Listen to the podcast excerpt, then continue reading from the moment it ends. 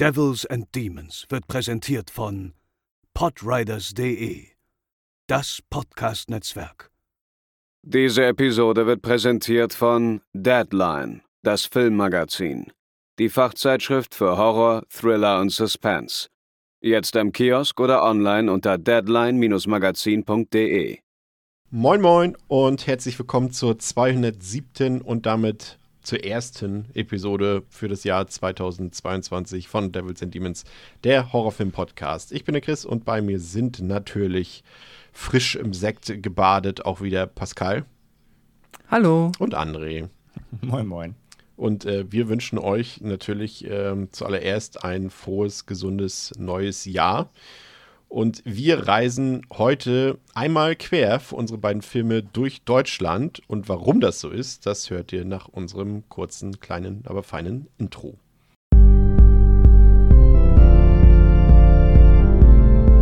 They're coming to get you, Barbara. They're coming for you. Ja, ähm, Pascal, Deu Deutschlandreise ähm, kommt nicht von ungefähr. Wir haben ja schon mal das Vergnügen gehabt, hier äh, Michele Suavis The Church zu diskutieren in unseren Anfangszeiten. Und der Film hat ja zum Teil hier in Hamburg, ich verwechsel die, die drei Kirchen immer, das ist die St. Nikolai-Kirche, ne?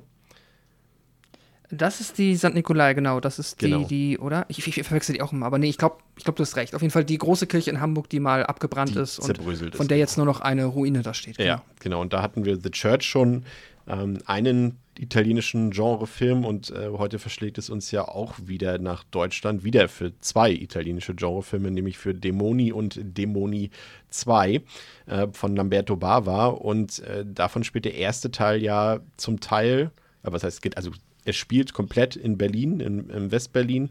Ähm, wurde natürlich nicht komplett dort gedreht, wurde auch in Rom gedreht und der zweite Teil davon, der wurde in Hamburg, Frankfurt und Rom gedreht, aber spielt, auch wenn es namentlich nicht genannt wird, äh, scheinbar in Hamburg.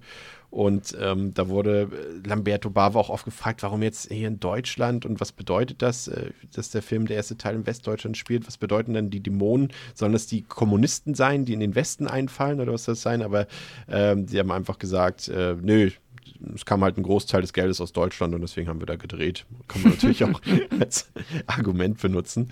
Ähm, ja, deswegen, ähm, André kannte beide Filme schon, das äh, habe ich nachgesehen. Ich kannte auch beide Filme schon, du kanntest beide nicht. Ähm, und wir haben dich jetzt auch nicht groß vorgewarnt, glaube ich, dass die beiden Filme in, in Deutschland spielen bzw. gedreht wurden. Warst du da ein bisschen überrascht, als du plötzlich die, den Hamburger Rathausmarkt dort gesehen hast, im zweiten Teil zum Beispiel? Äh, Das Jahr wiederum Berlin hat mich nicht überrascht. Das hatte ich im Zuge der Vorbereitung und auch, glaube unserer Vorgespräche so ähm, schon mitgeschnitten, dass es da ja auch in diesem Kino grundsätzlich spielt. Ähm, aber Hamburg tatsächlich hat mich dann doch überrascht, weil ich dachte tatsächlich, wir hätten mit The Church, der ja auch inoffiziell irgendwie so ein Pseudo-dritter Teil ist, eigentlich den einen großen italienischen Horrorfilm, der in Hamburg spielt, schon abgefrühstückt. Aber siehe da, da ist noch einer. Ja, und André, vielleicht sind wir diesmal ein bisschen late to the party. Ne? Es gab ja ähm, da so ein kleines, sag ich mal, ein, nein, Skandal wäre jetzt übertrieben, den, den, den berühmten, Fauxpas. den berühmten Netflix-Fauxpas, der ja, ich glaube, vor knapp einem Jahr, ich glaube im März war es, 21, äh, für Furore sorgte. Äh, neben, dem Unter zehn ohne- Leuten. neben dem ohnehin schon äh, deutschsprachigen Fauxpas, dass wir hier es ja äh, bei Dämoni in Deutschland mit Dämonen 2 zu tun haben und bei Dämoni 2 in Deutschland mit Dämonen, weil einfach der zweite Teil hier zuerst rauskam und den hat man dann natürlich als Dämonen betitelt und dann dachte man, ach, wir bringen den ersten auch raus, aber der muss dann der zweite sein. Also alles durcheinander. Aber was genau war da nochmal mit Netflix, André? Ja, Netflix hat einen äh, kleinen Fehler gemacht. Dass den, also äh, der Fehler ist denen jetzt schon häufiger passiert, auch bei anderen Filmen, äh, da sie vermehrt im letzten Jahr auch gestartet haben, äh, ausländische Filmproduktionen beziehungsweise generell äh, europäische Filmproduktionen mehr ins Programm international aufzunehmen. Und so hat auch Netflix Deutschland sehr, sehr viele italienische Zufuhr bekommen ähm, Mitte letzten Jahres. Und da war eben auch der, äh, also Dämoni dabei, also der erste offizielle, originale o- erste Teil. Und weil bei Netflix scheinbar Leute, die diese Filme, diese Country Manager, die diese Filme halt quasi äh, sich organisieren, einkaufen für Netflix, ähm, sich nicht meistens so, also die, der wird ja eingekauft von Italien, um ihn Ja. nach Deutschland zu bringen. Und ähm, die kennen sich ja mit dem deutschen äh, Wertungssystem meist nicht so aus oder wissen natürlich jetzt nicht, welche Filme in Deutschland eventuell auf dem Index stehen. Und äh, deswegen, und da das bei dem Film so ist, ähm, lief der Film äh, auf Netflix Deutschland komplett ungekürzt, was er aber nicht darf, laut aktuellem Stand immer noch. Und deswegen, ähm, das haben sie zwei Tage lang nicht mitbekommen. Dann haben die ersten Leute darüber im Internet geredet und plötzlich war er dann auch schon wieder weg, beziehungsweise sie haben dann die gekürzte Fassung ähm, neu hochgeladen. Man, hat, man kann das auch schön auf Letterbox sehen, wie so alle Leute, so, die den in den letzten Monaten gesehen haben, ihn alle in diesem Zeitraum, ich glaube, es war der 28. bis 31. März oder so, alle haben ihn da gesehen, danach irgendwie gefühlt keine Review mehr aus Deutschland. Aber ja, das ist schon krass, weil er ja eigentlich äh, ja tatsächlich nicht nur indiziert ist, sondern sogar beschlagnahmt. Ja. Im Gegensatz zum zweiten Teil. Und, das Und ist wie gesagt, das ist denen danach noch zweimal passiert im letzten Jahr mit zwei anderen Filmen. Ich weiß gar nicht mehr, was es war. Ähm, aber ja, da haben die ordentlich gepennt. Und ich habe da auch mal nachgefragt, weil ähm, ich kenne jemanden von Netflix Deutschland und äh, da gab es auch wohl ordentlich, ordentlich Ärger. Ähm, weil äh, auch wenn die mit Jugendschutz und so, die dürfen ihre eigenen Filme ja auch selber raten, das ist eher Ja. ein bisschen kurios. das hatten wir Aber damals bei, bei The Night Comes For Us, glaube ich. zum das, ne? Beispiel. Ja. Aber nichtsdestotrotz äh, müssen die sich auch an solche, natürlich an solche Dinge wie Indizierung, Beschlagnahmen natürlich halten. Und da gab es ordentlich auf die Finger für diesen italienischen Kollegen, ja.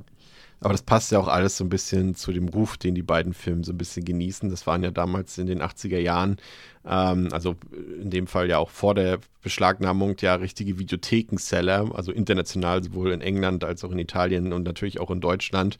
Und das war für viele Leute, vielleicht jetzt nicht unbedingt in unserem Alter, eher so ein paar, eher so bei Leuten, die vielleicht noch zehn Jahre älter sind, war das so, glaube ich, mit einer der ersten Filme, äh, die mit dem italienischen Genre-Kino so ein bisschen vertraut gemacht haben. Also die haben quasi ihren Einstieg mit Demons äh, so ein bisschen gefunden und ähm, da werden wir natürlich jetzt gleich ein bisschen genauer drauf eingehen. Aber ich habe noch eins vergessen.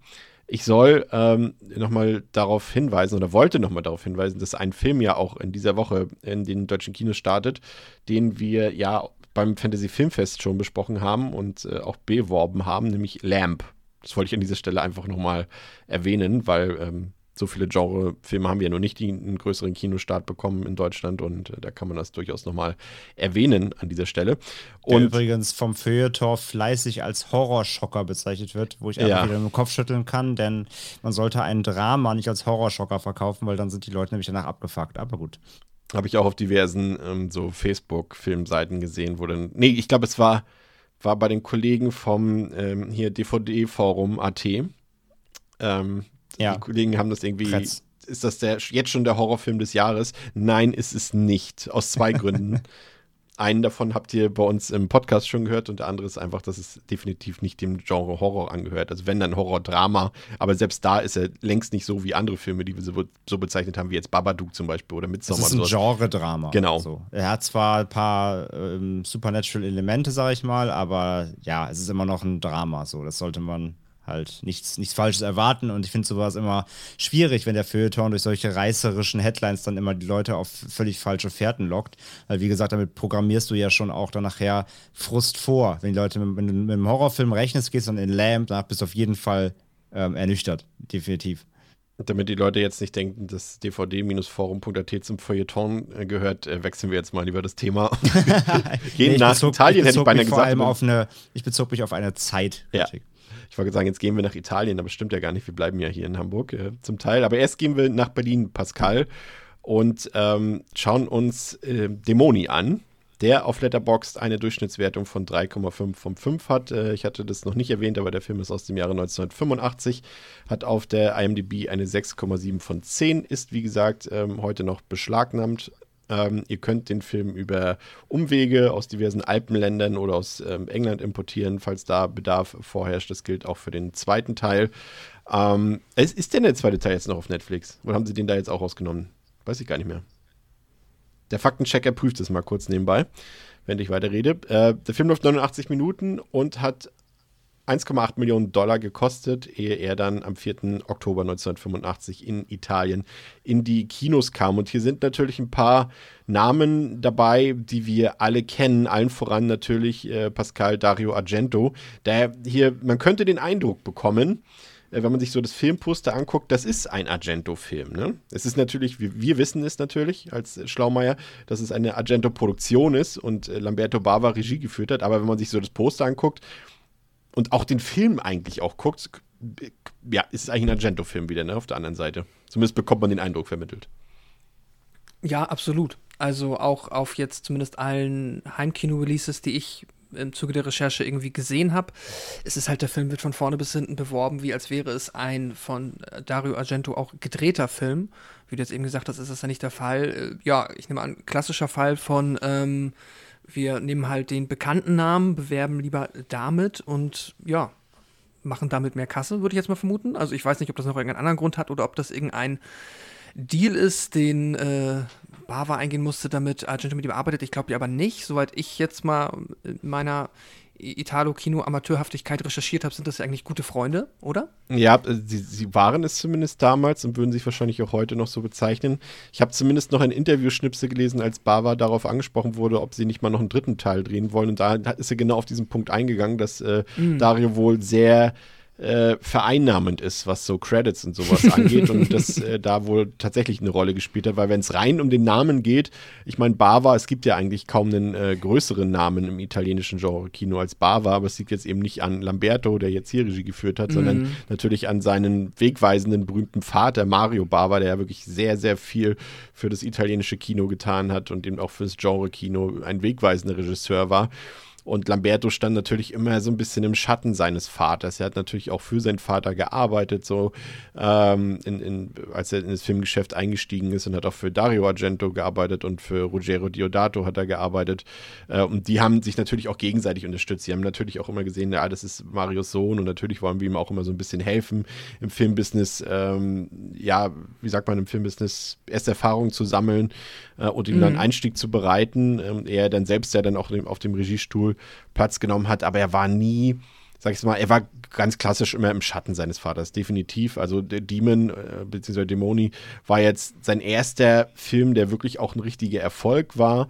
Ähm, und, und vorher hat er halt sehr viele Misserfolge auch gehabt. Es war ja auch immer gang und gäbe in Italien, dass man sich dann so englische Pseudonamen in den 80ern gegeben hat, um das alles zu verkaufen. Ich glaube, sein Name war, ah, ich weiß gar nicht mehr, wie sein Mr. Nee, das weiß ich jetzt gar nicht mehr auf jeden Fall. War das ein Mr. Old, glaube ich. Hat sich M. Old Junior oder so genannt, irgendwie bei seinen ersten Filmen und so. Alles ganz weird. Aber er hat natürlich auch noch ein paar andere Genrefilme gedreht. Also ich habe jetzt von ihm A Blade in the Dark und Buddy Puzzle gesehen. Das sind beides relativ solide Giallo. Ein etwas besserer Film ist Delirium, der ist wirklich ziemlich gut, würde ich sogar fast sagen. Äh, Macabre ist auch noch ein namhafter Titel von ihm. Ähm, und natürlich Blast Fighter. Ich weiß nicht, ob André den vielleicht äh, schon mal gesehen hat. Das ist ja so eine Mischung aus, aus dem ersten Rambo und Deliverance. Ein ziemlich, eigentlich ein ziemlich cooler so Backwoods-Action-Film. Also falls nee. noch nicht gesehen, unbedingt mal gucken. Der macht richtig Bock.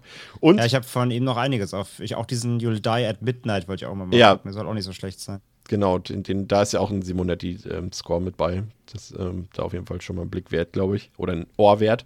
Ähm, und er hat, ich hatte es ja angekündigt äh, in unserer letzten Episode zu Sleepy Hollow äh, zum Weihnachtsfest, dass ich mich nochmal an Lambertos großen Klassiker des Märchenfilms, sage ich mal, äh, ranwage, an Prinzessin Fantagiro. Und äh, wir haben den ersten Teil, der ja, also das sind ja eigentlich, ich, wenn ich mich nicht irre, sechs Filme. Und die wurden ja in Deutschland als Serie veröffentlicht, in zehn Teilen, a 90 Minuten.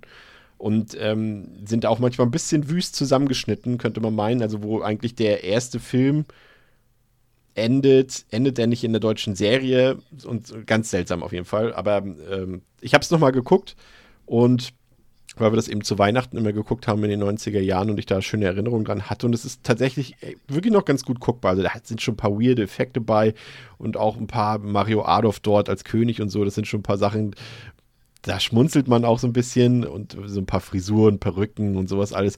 Aber das ist ein schönes Märchen. Also ich verstehe schon, warum wir den damals ähm, alle zusammen mit Oma, Opa, mit den Eltern, mit Cousine, Cousin und als wir, wir, Kinder den halt geguckt haben, alle zusammen, weil er dafür echt taugt. Und es ist immer wieder überraschend, wenn man so die anderen Filme von Bava anguckt, die ja alles andere als familienfreundlich sind. Wenn man sich dann das mal wieder anguckt, doch war war angenehm, muss ich sagen. Wollte ich gerade sagen, ich finde es total geil, wenn du dir so seine Vita aus den 80ern anguckst, ja. dann so 91 bis ich Märchen. Ja. Wobei, ich liebe ja auch immer, ich liebe ja das Top, äh, bei Letterboxd, das Top-Review von Tagiro ist immer das Beste, äh, wo jemand meint, ähm, obwohl quasi dieser Film als familienfreundlicher Fantasy-Familienfilm verkauft wird, enthält er irgendwie äh, Kindsmord, äh, Opferungen, Transsexualität, ähm, eine Einstellung einer Vagina und Mario Adolf. Ja.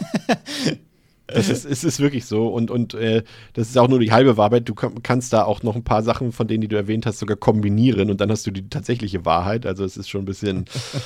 ich habe den, ich habe den ewig, ich habe den irgendwann mal im Fernsehen gesehen, aber ich kann mich null daran erinnern. Ich muss eigentlich mal, mal nachholen, irgendwie richtig, nochmal richtig nachholen. Es ist schon ein bisschen, also angestaubt auf jeden Fall schon, aber wie gesagt, wenn du es als das guckst, was es halt ist, eben so als, sag mal, als Märchenfilm in dem Sinne, das ist ja jetzt kein Lord of the Rings oder sowas. Aber ja gut, ich glaube, fürs europäische Kino war es das schon fast damals, wenn man so will. Aber das ist schon, aber es ist niedlich. Also man kann das gucken. Und es hat ja auch eine sehr tolle Frauenfigur, äh, die da im Mittelpunkt steht. Und das war jetzt ja auch, äh, sage ich mal, nicht gang und gäbe zu der Zeit, dass man das so filmt. So, äh, wen haben wir denn noch? Wir haben noch sehr viele Leute hier, die ähm, wichtig sind. Ähm, wir hatten es schon erwähnt, André, Claudio Simonetti, der Frontmann von Goblin, hat hier äh, wieder einen ja, ich will nicht sagen, vielleicht nicht seinen besten Score zu beigetragen, aber einen markanten, auf den gehen wir gleich noch ein. Und dann haben wir noch, ja, auch so, ein, so eine Sache, da merkt man auch schon, dass so ein bisschen ähm, der amerikanische Mainstream Einzug ähm, gehalten hat ins italienische Kino. Pascal, wir jetzt so sehen, wir haben hier im, im, im Soundtrack so Billy Idol dabei, wir haben Mötley Crew dabei, wir haben, jetzt muss ich selber erstmal überlegen, ähm, war Accept dabei? Accept. Nee, Halloween, mhm, ne? Accept? Nee. Aber Halloween Accept auch, ist ne? dabei. Äh, oh Gott, das kann sein. Ich hab, erinnere mich jetzt gerade, äh, auf jeden Fall die letzte Szene ist es, glaube ich, Accept, die Motorradszene. Ja, auf jeden Fall. Da sind äh, ein paar äh, Sachen drin und das wirkt natürlich schon ein bisschen amerikanisch, ne? Man merkt das schon. Auch von der Inszenierung Ja, des ab- Films, ab- um schon mal ein bisschen vorwegzugreifen. Absolut, also du hast halt, also die Figuren, die wir sehen, sind halt alle der amerikanischen Popkultur entlehnt. Das ist, also zumindest wirkt es auf mich so. Da muss ich jetzt natürlich auch zu sagen, dass ich jetzt auch nicht viel 80er visuell in Italien vor meinem inneren Auge habe. So. Ich finde aber trotzdem, dass, auch wenn der Film ja irgendwo in Deutschland zumindest jetzt gefilmt wurde, ich, es wird ja immer nie wirklich explizit erwähnt, ob er da auch spielt, oder? Ich glaube, das Na, ich sag, ich sag auch so, nicht er- einmal. Er, also der zweite hält es ja wirklich anonym, äh, weil er ja Mhm. auch die, die, die Außenshots quasi mischt von verschiedenen Städten. Ja, aber der genau. erste spielt schon eindeutig in Berlin, ja. Ja, okay. Aber ja, in Ordnung. Auf jeden Fall, ähm, ich finde trotzdem, der wirkt auch amerikanischer, als er deutsch wirkt. Das Einzige, was das halt immer wieder mal verändert, sind dann halt die Shots aus Berlin. Aber ähm, trotzdem, es wirkt popkulturell auch durch das Englisch, das natürlich zugegebenermaßen durch die Schauspieler, die das jetzt alle, also es sind vielleicht nicht die allerbesten Schauspieler, wirkt es manchmal ein bisschen hölzern, aber trotzdem, ja, es ist amerikanischer als deutscher und trotzdem merkt man irgendwie, dass es ein italienischer Film ist. So Das- ist mein Eindruck. Das ist auf jeden Fall ein interessanter Punkt mit der Sprache, denn es ist jetzt ja für das italienische Genre Kino oder generell für das italienische Kino auch bei Filmen, die international vermarktet werden sollten, ja nun nicht gang und gäbe gewesen, dass die jetzt auch auf Englisch gedreht wurden. Aber hier war es tatsächlich ähm, der Fall, weil Bava, glaube ich, so ziemlich alle seine Filme auf Englisch gedreht hat, wenn ich es richtig gelesen habe. Und das, obwohl er der Sprache ja selbst nicht mal fließend mächtig war. Das ist natürlich auch interessant. Da hat er sich mal auch, äh, ich weiß gar nicht mehr, mit welchem Schauspieler er da auch diskutiert hat, er hat gesagt, hä, ähm, du sprichst doch selbst nicht mal Englisch, wie soll ich, soll ich denn hier deinen Regieanweisungen folgen? Und so, er hat gesagt, ja, aber ich habe das Drehbuch geschrieben, das reicht. So, und das ist, ist, schon, ist schon sehr interessant. Und man hört das natürlich auch raus, ne? das ist natürlich ähm, klar. Aber ähm, das ist einer der wenigen, äh, also man kann ihn halt gucken auf Englisch, das ist halt das Schöne daran. Und du hast ja gerade eben die, wenn du englische Dubs von, von anderen italienischen Filmen hörst, dann funktioniert das eben meistens nicht so gut, sodass man da ja wirklich auf die italienische Tonspur zurückgreifen sollte. Aber hier kann man das ähm, bedenkenlos machen. So, im Cast haben wir jetzt nicht so viele bekannte Gesichter. Also wir haben Urbano Barberini dabei, der hat in, in Diabolik mitgespielt oder so, wenn man einen neueren Film noch heranziehen will, hat er noch eine kleinere Rolle in, in James Bond, in Casino Royale. Ähm, aber das ist auch schon so ziemlich das bekannteste Gesicht, wenn wir jetzt mal von Dario Argentos äh, ältester Tochter Fiore Argento absehen. Aber man hat hier bewusst darauf verzichtet, große bekannte Gesichter zu casten. Eins sollte eigentlich dazu stoßen, da gehe ich später nochmal drauf ein, ähm, war dann aber am Ende nicht der Fall. Und man wollte hier wirklich frische Gesichter bringen, um dem ja damals schon so ein bisschen vor sich hin rumpelnden italienischen Kino nochmal so einen neuen Kick ähm, zu geben. Und ähm, das war ja hier auch ein bisschen von Erfolg gekrönt. Also der Film war auch die Nummer eins in den italienischen Kinocharts äh, direkt nach der Premiere und hat sich, wie gesagt, auch zum großen Videotheken-Bestseller entwickelt. Aber es war eben zeitgleich wirklich der Abgesang des italienischen Genre-Kinos, denn kurz danach war schon wirklich Schluss. Und ähm, daran ist auch das, was, was, was Pascal eben auch schon so ein bisschen erläutert hat eben klar, dass die Sehgewohnheiten sich hier schon stark am amerikanischen Markt orientiert haben. Also man kann einen Film jetzt zum Beispiel, äh, André, wenn wir das jetzt vergleichen, wir nehmen jetzt einen Film wie Demons 1 und 2 und, und nehmen jetzt mal einen Vergleich zu Ein Zombie hing am Glockenseil zum Beispiel. Ähm, der eine sieht halt aus wie eine italienische Genreproduktion und die beiden anderen sehen halt aus wie Ableger von Tanz der Teufel, ne? Du merkst halt die zehn Jahre so, die da gefühlt zwischen sind. Ja, ja, total. Du merkst ja auch allein schon, also wenn du so den, den Blick über, über das 80er Horrorkino schweifen lässt, dann tendierst du ja auch schnell dazu, das alles zu so einem Sumpf äh, einzuordnen. Aber selbst in den verschiedenen 80er Dekaden lagen ja nochmal Welten teilweise zwischen den Produktionsdesigns und zwischen einfach der ganzen, der ganzen Ausstattung, zwischen den Effekten. Deswegen, also ähm, da, da, sind, da sind so viele Unterschiede drin und auch wer da wen beeinflusst hat, das sind ja nur ja. Nuancen. Also allein Dämoni 1 und 2 liegen ja nur anderthalb, zwei Jahre auseinander, was da aber schon wieder in anderen Ländern passiert ist und so weiter. Also die, wer, wer da von wem beeinflusst wurde, wer von wem die Ideen so ein bisschen sich entliehen hat, ähm, so, das nächste, was halt kommen wird, wir werden jetzt in diesem Jahr wahrscheinlich ja noch, Evil Dead Rise kommt, der ja in einem Hochhaus spielen soll, dann werden wir und andere Genre-Kenner wieder sagen, ha, das haben sie aus Demoli 2. Ne? Ja. Also es wiederholt sich ja eh immer alles, aber allein was in den 80ern so knapp hintereinander alles passiert ist, ähm, im, selben, im selben Zeitraum von ein paar Jahren, ist ja immens so. Und deswegen ist es da, glaube ich, schwierig einzuordnen, wer da von wem und wann was wem beeinflusst hat. Ja, du merkst es halt einfach, ne? Du hast halt wirklich damals so in den 70ern war das halt normal, dass man halt europäische Produktionen, wenn es dann welche gab, geguckt hat im Fernsehen. Mhm. Ähm, kann man ja auch mal die Eltern zum Beispiel mal so fragen, was die früher geguckt haben. Ähm, aber irgendwann kam halt das Hollywood auch nach Europa und es wurde halt irgendwie die populäre Filmform, wenn man so will, die eben äh, zumindest die Massen äh, den Mainstream begeistert haben und das hat dann halt wirklich diese Produktion konsequent nach hinten gedrückt und dann ist halt eben so eine Mischung entstanden. Also wie gesagt, äh, um es mal nur nochmal zusammenzufassen, also ich finde, wenn man jetzt äh, Demons guckt, und gerade vor allem den zweiten Teil guckt und, und du nicht weißt, dass es ein italienischer Film ist, würdest du fast mhm. gar nicht mehr auf die Idee kommen, dass es ein italienischer nee, Film nee. ist, weil es halt einfach so amerikanisiert mhm. ist, von vorne bis hinten, ähm, dass da eigentlich, ja, gar kein auch ein früher Rhyme sein, ja. Ja, genau. Das ist also kann gar nicht anders ein an, anderer Eindruck entstehen. Umso obskurer wirkt es dann gerade für uns, die jetzt ja auch mittlerweile alle in Hamburg, wobei andere jetzt eigentlich schon wieder nicht mehr, aber alle mal in Hamburg gelebt haben, äh, umso obskurer wirkt es, finde ich, für mich dann, wenn wir später halt auch noch einfach random ein Bild von der Binnenalster sehen. Ja. Und so, hä, okay, jetzt bin ich komplett, der Kulturschock ist jetzt komplett. mein Herz ist natürlich immer noch in Hamburg, gar keine Frage. Ich kann ja, ja quasi ja. rüberspucken. Nein, klar. klar. es ist total weird, auch gerade wenn du natürlich siehst, wie sich äh, das über die Jahrzehnte verändert hat. Ne? Also auf der einen mhm. Seite denkst du, ey, das kenne ich, aber trotzdem, wenn du dir nochmal Bilder anguckst, so jetzt und heute, ist ja trotzdem eine andere Welt so einfach. Also ja, das stimmt. Ist, Vor allem, das ist wann, schon echt weird. Bis, bis wann gab es denn in Hamburg ein Oktoberfest auf dem Rathausmarkt? Ist das nicht der Weihnachtsmarkt? Nee. Bin mir nicht ganz sicher. Nee, nee, also ich glaube nicht, weil A, siehst du das an den Klamotten, die sind viel zu, äh, wie sagt man, kalt? Äh, nee, kalt Sommerlich. angezogen. Sommerlich angezogen dafür. und ich habe hab mehrfach, mehrfach das Bild pausiert, um so die, die, Geschäfte zu lesen. Es war alles irgendwie so, so, so bayerische äh, Schrift, also so, so, Sachen, die da drauf standen. Also es war irgendwie, ah, vielleicht ist es auch, also ich weiß nicht, was das ist. Auf jeden Fall sah es irgendwie, das Angebot an Speis und Trank war sehr äh, bayerischer Tradition. Vielleicht, so vielleicht haben sie ja Vielleicht haben sie ja gedacht, wir müssen das jetzt aufbauen, damit dann die Menschen verstehen, dass das Deutschland ist, weil die Habe ich auch gedacht, kennen. Ja. Weil die kennen, ja, wow, das wäre noch schräger. Ja, aber darauf gehen wir später nochmal ein. Erstmal, Pascal, worum geht's in Dämoni 1, beziehungsweise Demons, beziehungsweise Dämonen 2? Achso, Aufgrund. Und, natürlich, wo, wo, hast du diese Information her? Ne? So, wir wollen dich ja nicht wieder grundlos beschuldigen. Alles gut.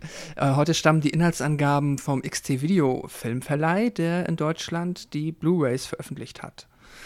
Genau. In, in Deutschland nicht, nee. Österreich, ja. Äh, Österreich. Österreich. Deutschsprachig, sagen wir es mal so. Das wollte ich doch sagen. Sorry, da äh, ist meine Expertise nicht so weit. Ich finde sie nur. Okay. Ähm, aufgrund der Neueröffnung des Kinopalastes Metropol wird eine Sneak Preview veranstaltet. Ein Motorrad im Foyer, bestückt mit Samurai-Schwert und einer silbernen Maske, erregt ganz besonderes Aufsehen unter den Premiere-Gästen. Als eine Prostituierte sich an der Maske schneidet, nimmt das Unheil seinen Lauf. Parallel zu den Geschehnissen auf der Leinwand verwandelt sich auch die Prostituierte, infiziert durch den Schnitt, in einen Dämon, dessen einziges Ziel es ist, weitere Opfer zu finden und grausam zu töten. In Panik versuchen die Gäste zu fliehen, jedoch sind alle Ausgänge verbarrikadiert und während die Zahl der Dämonen mit jedem Opfer steigt, scheint das blutige Schicksal der wenigen Überlebenden besiegelt. Ja, ähm, wir sehen zu Beginn des Films, wie eine junge Frau, Pascal schon namens Cheryl, mit der Bahn durch das Berlin der 80er Jahre fährt und ihren Ausstieg findet sie dann am Heidelberger Platz. Also es sind echte Schau, äh, Schauplätze, äh, die man auch erkennt, zum Beispiel an den Haltestellenschildern. Ähm, und wer sich natürlich auch auskennt in Berlin. Und ähm, ja, sie ist etwas beunruhigt und sie fühlt sich beobachtet. Ähm, durchquert aber trotzdem den Bahnhof und plötzlich hört sie so seltsame, klimpernde Geräusche und als sie dann die Rolltreppe hochfährt am Ende des, des Bahnhofs, dann steht plötzlich ein Mann mit einer eisernen Maske und erschreckt sie kräftig. Aber der will eigentlich gar nichts Böses von ihr, zumindest noch nicht. Zwinker, zwinker. Ähm, denn eigentlich will er ihr nur ein Ticket für das Metropol-Kino geben, ein paar Freikarten sozusagen. Ähm, also sie geht dann auch nochmal hin und fragt nach einer zweiten Karte, weil sie sich eben jetzt äh, mit ihrer Freundin Cathy trifft. Und äh, die beiden haben von dem Metropol-Kino irgendwie noch gar nichts so richtig gehört, aber dennoch gehen sie abends dann in das Kino. Und das ist erstmal so unser Grundsetting, welches auch relativ im Film schnell erzählt wird. Und hier äh, können wir vielleicht mal kurz auf das Szenario eben eingehen, ähm, auf das Berlin-Szenario. Ich sag mal so, ich habe jetzt auch zehn Jahre in Berlin äh, gewohnt früher und es ist schon okay, sage ich mal, wie sie dort die Lokalitäten so vermischt haben. Also äh, Cheryl steigt ja am, am Heidelberger Platz aus, ähm, fährt dann aber offensichtlich am Wittenbergplatz, also direkt am Kudamm, die Rolltreppe hoch. Und meines Erachtens ist da eigentlich kein, also ich weiß halt nicht, ob, ob das so dargestellt werden soll, dass sie zwischendurch nochmal umgestiegen ist oder ob dieser, dieser Außenshot sich auf denselben Bahnhof bezieht wie dieser Innenshot am Heidelberger Platz, weil das macht irgendwie keinen Sinn, weil es zwei verschiedene Bahnhöfe dann wären. Aber es gibt zwischen diesen beiden Bahnhöfen wiederum eine Verbindung. Also es macht durchaus Sinn, dass sie vielleicht dazwischen noch einmal umgestiegen ist. Auch wenn das jetzt rein inszenatorisch irgendwie sich nicht so recht ähm, ergibt. Aber ja, und es macht irgendwie auch keinen Sinn, dass sie von diesem Metropol-Kino noch nichts gehört haben wollen. Das macht überhaupt keinen Sinn, denn dieses steht eben nur wenige Meter neben dem Ausstieg am Wittenbergplatz am Neulendorfplatz. Und wenn da ein Kino wäre, und das ist ja nun, sag ich mal, ein Gebäude, wir sehen es ja auch von außen, das ist ja auch das Originalgebäude, das ist jetzt kein unauffälliges Gebäude, ne, Pascal? Also, das fällt schon ins Auge, mhm. finde ich. Und ähm, das macht irgendwie keinen Sinn, dass sie dann davon noch nie gehört haben. Und dieses, äh, das Metropol war halt bis 1977 dort tatsächlich ein Kino, äh, wurde dann später zum neuen Schauspielhaus und äh, dürften heute die meisten Berliner als äh, Goya kennen. Das ist ja auch ein großes, ähm, ja, eine, ne, wie sagt man, Lokalität für Veranstaltungen und Disco auf jeden Fall. Ähm, und was da natürlich auch keinen Sinn macht, weil es, wie gesagt, nur wenige Meter zwischen dem Bahnhof, an dem sie aussteigen, und der tatsächlichen Lokalität liegen nur wenige Meter. Aber es ist auf einmal von mittags zu abends geworden. Also es macht irgendwie keinen Sinn. Und sie sagen ja sogar eindeutig, ach, und deswegen lassen wir jetzt die Vorlesung sausen. Oh, also da wird der, der Ex-Berliner mir verrückt, Pascal. ja, deswegen, ich, ich habe immer noch, ähm, also du hast jetzt ja gesagt, der soll schon explizit in Berlin spielen. So etwas, was, wo ich dann wieder sagen würde, hm, weiß ich nicht, aber kann das, ich, also ich habe keine Ahnung, aber meine Vermutung ist, wenn man einen Film macht, der soll in Berlin spielen, dann wird man es doch wahrscheinlich so machen wie bei jedem Film, der in Paris spielt. In der allerersten Szene siehst du nicht den Eiffelturm, sondern das Brandenburger Tor. Oder machst irgendetwas, was halt so Berlin ist, dass es jeder Mensch, der den Film guckt, versteht. Ja, aber es ist der Kudamm und sie fahren wirklich, sie fahren ja auch an der Gedächtniskirche, sie fahren ja später, als die, die, ja, die Punker da langfahren, die fahren ja hoch und runter da die Straße. Immer wieder ja. dieselbe. Und ich, äh, ja, also ich, ich, das ich nicht vergessen, ein, der Fernsehturm war halt in Ostberlin, also den konnten sie nicht zeigen. Ach so. Aber das Brandenburger Tor wäre gegangen, oder? Hm, ich glaube, ja. Aber da weißt du wieder nicht, ob es da eine Drehgenehmigung für gegeben hätte. Ja, gut, okay. I don't know. Vielleicht, ähm, ja, und da hätten sie nicht aber, mit dem Auto durchfahren können.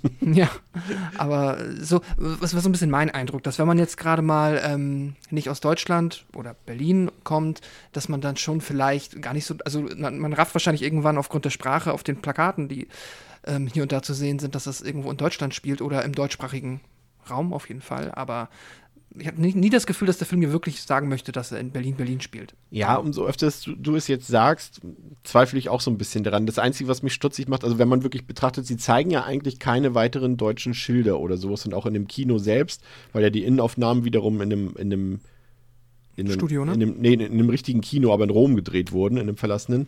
Und auch die Poster und so alle international sind, macht es vielleicht schon wieder irgendwo Sinn. Ich weiß nicht so genau. Aber ich hätte dann, wäre ich jetzt der Regisseur gewesen, hätte eben diesen, diese Aufnahme im U-Bahnhof nicht genommen, in der da Groß Heidelberger Platz und deutsche Namen und sowas draufstehen. Den hätte ich dann weggelassen. Genau diese Kamerafahrt, weil die gibt mir schon irgendwie eine Lokalität wieder. Was meinst du denn, André? Zufall? Also glaubst du, dass der Film auch in Berlin spielen soll oder glaubst du, dass es einfach ähm, ich glaube tatsächlich nicht, dass es die Intention war. Ich glaube wirklich, es sollte die, ich könnte mir vorstellen, dass es die Architektur wiedergeben sollte, aber dass es nicht benannt wird. Also sie reden ja auch keiner, es gibt ja keinen einzigen Dialog, der über die Lokalität spricht. Ja. Oder dass ihr sagt ja keiner, Berlin ist eine schöne Stadt, guten Morgen so. Ähm, von daher, ich glaube, die Architektur sollte preisgeben, dass es halt auf jeden Fall Europa ist, von mir sogar Deutschland, wobei selbst das ist ja schwierig einzugrenzen, weil wir klauen ja auch nur Architekturen überall. ähm, also ich glaube nicht, dass es die Intention war zu zeigen, hey, das ist Berlin, sondern eher so Architektur zeigen, ähm, wo wir uns befinden. Aber es wird ja wirklich, es gibt ja sonst keine Hinweise drauf. Es gibt ja, also das Setting hat ja an sich aber auch jetzt rein von der Story per se keine Bewandtnis so. Also es muss ja auch nicht in Berlin spielen, sage ich mal. Von daher, also ich glaube, die Intention war nicht zu zeigen, das muss Berlin sein, sondern eher, es ist eine europäische Stadt. Also Argento Bava haben sich insofern ähm, geäußert, das habe ich in ja. meinem Argento-Buch gelesen, dass der Film eigentlich in London gedreht werden sollte, aber man hat sich dann dagegen entschieden, weil man Berlins Kälte, die Au Berliner äh, Kälte, die ausgestrahlt wird durch die Stadt, unbedingt im Film haben wollte. Und ähm, Argento mochte die Fakeness äh, Zitat äh, von Berlin, weil natürlich im Vergleich zu vielen anderen europäischen Metropolen wurde in Berlin ja auch viel im Rahmen des Kriegsgeschehens und, und durch die Geschichte der Stadt ja auch zerstört und so wurden viele, stehen dort viele neue Gebäude und das sieht alles nicht so aus wie eine Stadt, die so, wie sagt man, so traditionell ist und so so eine große Geschichte hat eben, weil halt viel zerstört wurde, neu aufgebaut wurde und die Gebäude eher modern sind, gerade in der Innenstadt. Wenn du das jetzt zum Beispiel vergleichst eben mit Rom, mit einer Stadt wie Rom zum Beispiel. Mhm. Und äh, dass sie das deswegen genommen haben. Deswegen hat er auch gesagt, deswegen haben wir auch Heavy Metal Musik genommen, weil das passt eben zu Deutschland. Am Stein. ging, er hat auch noch so ein paar Nazi-Bezüge dazu gesagt, die wollte ich jetzt nicht nochmal wiedergeben, oh aber das war dann schon, ging aber, mir dann aber, so ein bisschen Stereo aber witzig, dass er die Kälte der Stadt haben will, aber dafür der ganz 90% des Films drin spielt. Ja, vor allem, vor allem finde ich, fängt der Film die Stadt eher warm ein, finde ich, mit warmen Farben, mit Sommerfarben und sowas. Das finde ich gar nicht, dass er kalt wirkt. Genau, eigentlich. also der beginnt ja jetzt nicht irgendwie super trist, genau. Ja. Der Anfang da ist ja noch relativ schwunghaft, sage ich mal. Ja. Aber was ich interessant finde, ist, dass für mich diese ganze erste Sequenz, auch wenn sie ja letztendlich auf einem Fake-Scare mündet, wenn man so will, rein von der Inszenierung, von der Spannung ist es zum einen typisch Argento, finde ich. Also eine typische Argento-Szene von vorne bis hin. Und für mich ist es ehrlich gesagt auch schon die beste Szene des Films. Wenn ich jetzt rein von einem Spannungs- und Horroraspekt ausgehe. Also einen, der mich gruseln soll, Pascal. Ja. So durch die Musik, auch von Simonetti dort, wenn sie dort gerade durch die U-Bahn, durch diesen, äh, durch diesen Bahnhof geht und dieses Geklimper hört von dem Typen mit seinen Schuhen und äh, das ist alles so ein bisschen dieser schöne Spannungsaufbau. Ja, die Musik ist der Wahnsinn am Anfang. Die hat mich auch direkt äh, ja, umgenockt. Die war großartig. Da hat die Bahnfahrt äh, schon sehr viel Spaß gemacht. Und ähm, ich weiß, was du meinst, weil ich finde auch, dass der Film eben nach dieser ersten Sequenz halt, ähm, naja, dann doch in eine sehr andere Richtung geht und dann halt fast, hm, nicht zu einem anderen Film wird, aber sehr anders funktioniert. Und wenn man jetzt dieses klassisch Argento-eske da drin sucht, dann findet man das wahrscheinlich wirklich ausschließlich in diesen ersten Minuten. Und danach haben wir halt, ähm, deswegen kann ich das jetzt so mit dem Best nicht unterschreiben, weil ich nicht weiß, ob also, danach ist es einfach für mich anders so. Und die Unterhaltung soll dann auch anders funktionieren. Da dreht der Film halt auf andere, andere Regler auf. Aber ich kann vollkommen verstehen, wenn man halt wirklich so dass dieses gruselige, unangenehme, ähm, diesen Argento-Horror-Vibe sucht, dann ist der ja, doch, auf jeden Fall in dieser U-Bahn-Szene zu finden. Könnte das vielleicht, André, auch einfach nur so eine Antäuschung sein, dass die Leute eben in den ersten Minuten bedient werden, wenn sie einen Argento-Film erwarten? So ein, so ein Giallo quasi, der, der Typ wirkt ja am Anfang auch wie so eine Figur aus einem typischen ja, Argento-Film, ne? maskiert, ja. schwarzer Mantel gefühlt, mysteriös. Und der Aufbau ist ja auch sehr Giallo-artig am Anfang in der ersten Szene. Und dann sagt er, ja Leute, das war jetzt nur die erste Szene und jetzt kommt schön Tanz der Teufel-Action so, also nur angetäuscht. ja, ich weiß jetzt nicht, ob das die Intention war, die äh, Zuschauer zu verarschen, aber ja, vielleicht, ich meine, vielleicht hat er sich da auch so ein bisschen inspiriert an seinem guten Freund Dario Argento. Aber ja, gebe ich dir vollkommen recht. Die Eröffnungssequenz ist halt wirklich sehr Jallo-esque. Also, das fehlt jetzt wirklich nur, dass es irgendwo in der dunklen Ecke endet mit Messer im Rücken für die Frau. So, das wäre dann wirklich der Argento-Aufbau. Ähm, aber ja, wie gesagt, also ob das jetzt zum Einstimmen ist und dann verarscht oder ob er einfach nur so ein bisschen huldigen wollte, Ähm, und beziehungsweise die False Flag Auflösung ist ja dann auch, dass eben nichts passiert, weil Ja. der Typ halt wirklich ihr einen Flyer gibt und ihr kein Messer in den Bauch rammt. Von daher ist es vielleicht sogar ganz clever, das so aufzubauen, damit vertraute ZuschauerInnen denken könnten, das ist jetzt halt, das wird mit dem, mit dem Kill eröffnet. Und dann ist es halt eine Einladung zu, einem Kino, zu einer Kinovorstellung. Das ist eigentlich ein ganz guter Twist. Und wie, die Angst ist ja auch sofort weg in dem Moment. Ne? Also der, ist auch bei ihr, also bei, bei Ja, Cheryl, ja. weil sie direkt nochmal zurückgeht. Also der Genau, Typ ja fragt eigentlich ihn, immer. und, fra und fragt ihn sogar, obwohl, obwohl er trotzdem irgendwie creepy aussieht. Ja. Und fragt ihn so, ach so, übrigens, ne? Und so ist das hier, äh, ist das für einen Film und bist du deswegen maskiert und so. Ja, kann, ich, so- kann ich doch eine Karte haben? Die Ja, geht ja, nochmal können zu ihm zurück. So. Also es ist schon, ja, schon ganz interessant gemacht eigentlich. Ja.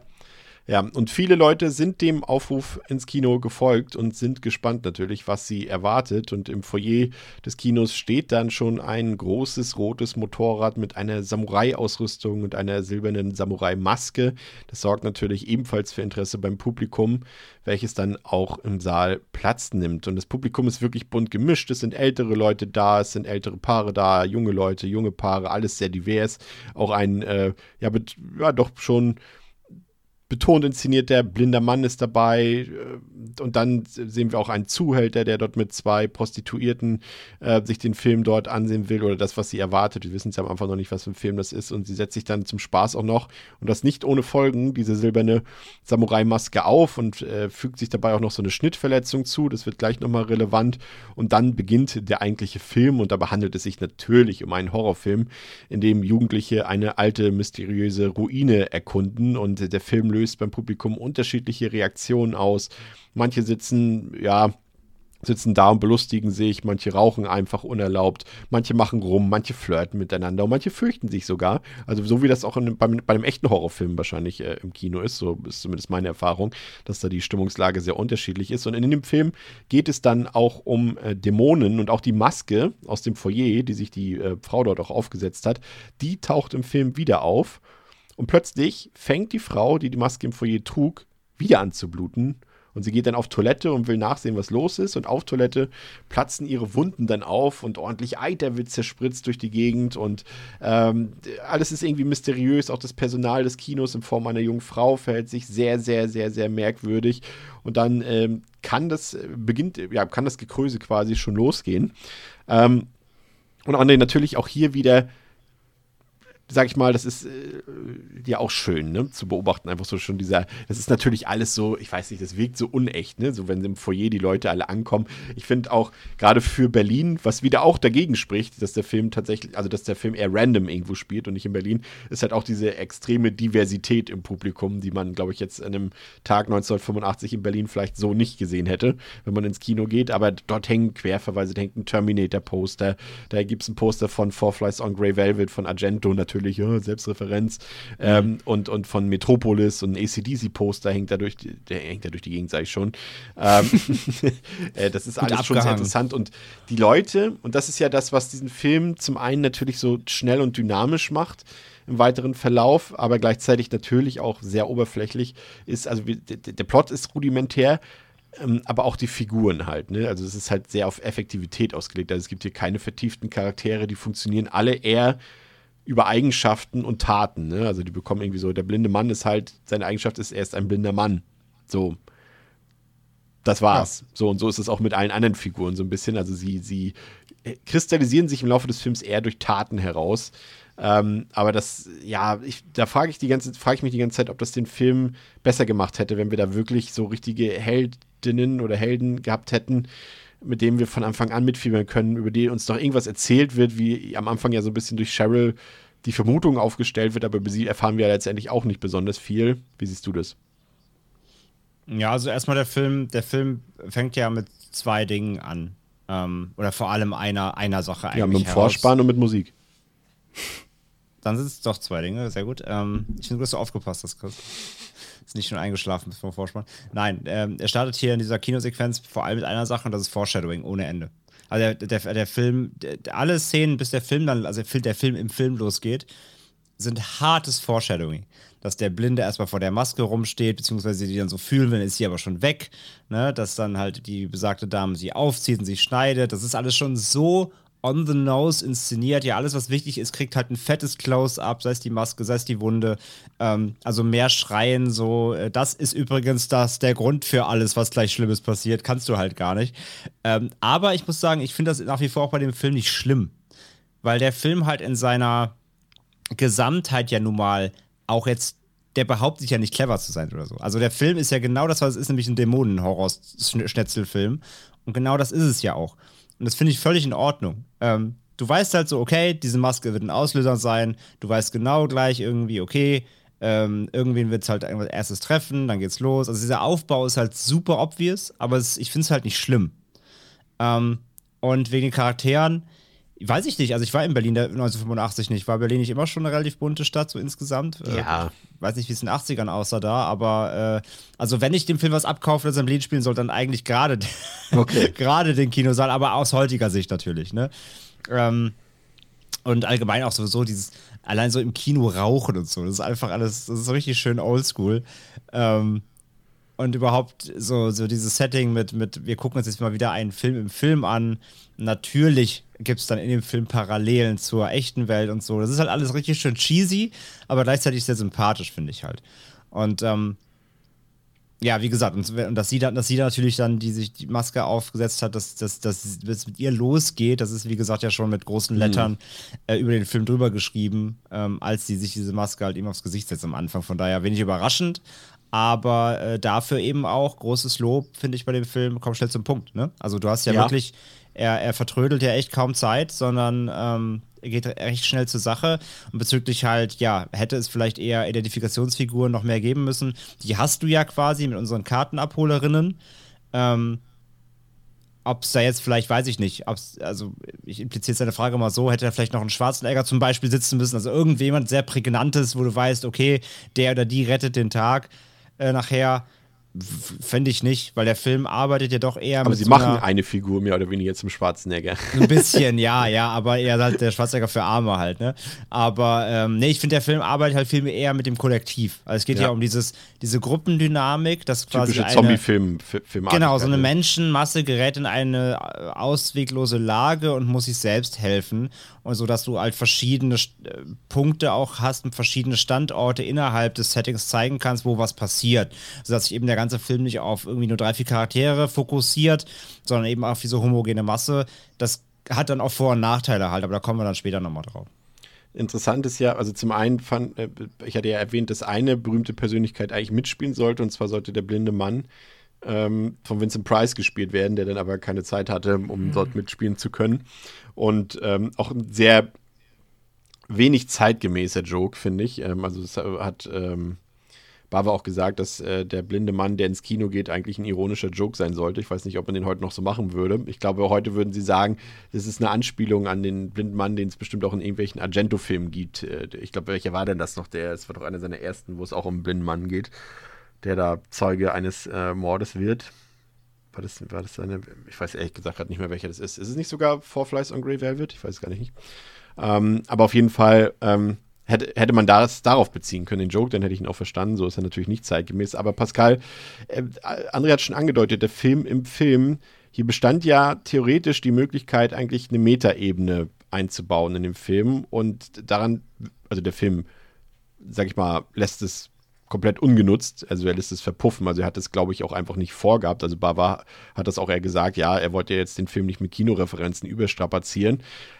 Ja, ich weiß nicht so recht. Also es spricht halt auch so ein bisschen gegen das Drehbuch. Ne? Das ist all das, äh, André hat schon erwähnt, dass dieses hohe Pacing des Films ähm, und auch solche Sachen, die, die lassen halt den einen, also die, die, wie sagt man, mh, verhindern, dass man so gezielt darauf achtet, was eigentlich so das Drehbuch so mit dem Film macht. Und das ist halt relativ wenig. Und gerade hier verschenkt er, finde ich, auf dieser Metaebene einfach so viel Potenzial. Ähm, da wäre er schon fast, ja, ich würde sagen, wegweisend gewesen, hätte er das anders genutzt hier. Ja, ich habe auch ehrlicherweise damit gerechnet, dass da mehr geschieht. Ich hätte zum Beispiel damit rechne, gerechnet, dass unter Umständen der Mensch, äh, der halt hier von äh, ja, Michele Soavi, also der Mann in der Maske, dann irgendwie auf einmal im Film auftaucht und irgendwelche, ja, anderen Querreferenzen, dass halt der Film irgendwie, also der Film funktioniert ja, wenn wir jetzt wieder den Tanz der Teufel-Vergleich machen wollen, ist der Film ja so ein bisschen, oder diese Maske meinetwegen, oder das Ganze drumherum, wie das Necronomicon. Und da hätte man irgendwie auf jeden Fall ein bisschen mehr draus machen können. Ähm, tut der Film nicht, finde ich auch nicht schlimm, weil ich trotzdem es ziemlich cool finde, wie er es inszeniert. Und das ist dann irgendwie auch wieder die Qualität des Films, nämlich die Inszenierung, wie die Figuren, die wir haben, im Kino sitzen und sich den Film angucken. Und wir immer den, es ist so äh, richtig toll eingefangen, dieses Gefühl von über die Schulter gucken und wie, also ich habe schon ein bisschen das Gefühl, man wird da mit denen auf den Kinosesseln sitzen und diesen Film gucken. Das ist echt ganz geil gemacht. Das macht so, bis es dann halt, sag ich mal, mit der Action losgeht, macht das schon richtig Spaß.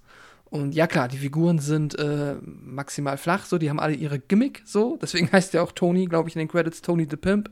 So, das ist halt, so jeder hat halt so sein Ding, mehr ist da halt auch nicht drin. Ähm, was mich ein bisschen, ich weiß nicht, ob euch das auch genervt hat oder ob man das, was äh, äh verwirrt hat vielleicht, äh, es gibt hier zwei Figuren, das ist so super unnötig, die, also es gibt zwei Figuren, die so als Witch Kids charakterisiert werden und die haben beide ein weißes Polohemd an und haben ihren dunklen Pullover halt so dieses, äh, kennen wir sicher die ZuhörerInnen, wenn man sich den halt so wie Carlton aus Prince of Bel Air halt so über die Schultern. Ja, so, so Goldstyle. So ja, genau, so dieses, ne, meine Eltern sind reich. So, die, die das sagen wollen. Und davon gibt es zwei Figuren, die haben quasi das gleiche Kostüm bekommen in der Garderobe. Das ist super verwirrend. also, das hat mich bestimmt drei oder vier Mal, wusste ich jetzt nicht, wer von denen das ist. Das nervt ein bisschen, aber sonst äh, das, das also ist die Das ist die Metakritik, beziehungsweise der Metagag. So. Es soll egal sein, weil die Rich Kids alle gleich sollen. Ja. Das kann natürlich auch sein. Ne? Das ist natürlich wieder sehr clever und ich möchte es lobend hervorheben. Äh, nee, äh, ist super bisher also davon ab. Aber ich gebe dir recht, Chris, äh, da hätte man auf jeden Fall, irgendwie hätte mit diesem Film auf der Metaebene mehr passieren können. Jetzt gucken wir den Film einfach und ja, da ist die Maske halt auch und dann gibt es jetzt halt Dämonen. Let's go. Ja, vor allem gab es halt eine kurze Zeit vorher, äh, wo die Ellen-Film The Purple Rose of Cairo, der das äh, so ähnlich gemacht hat. Und da haben sie gesagt, ja, das wussten wir eben nicht, dass es diesen Film schon gibt. Der ist zeitgleich entstanden, aber da, da wissen wir auch schon so aus der äh, Filmhistorie, dass das meistens keine Zufälle sind.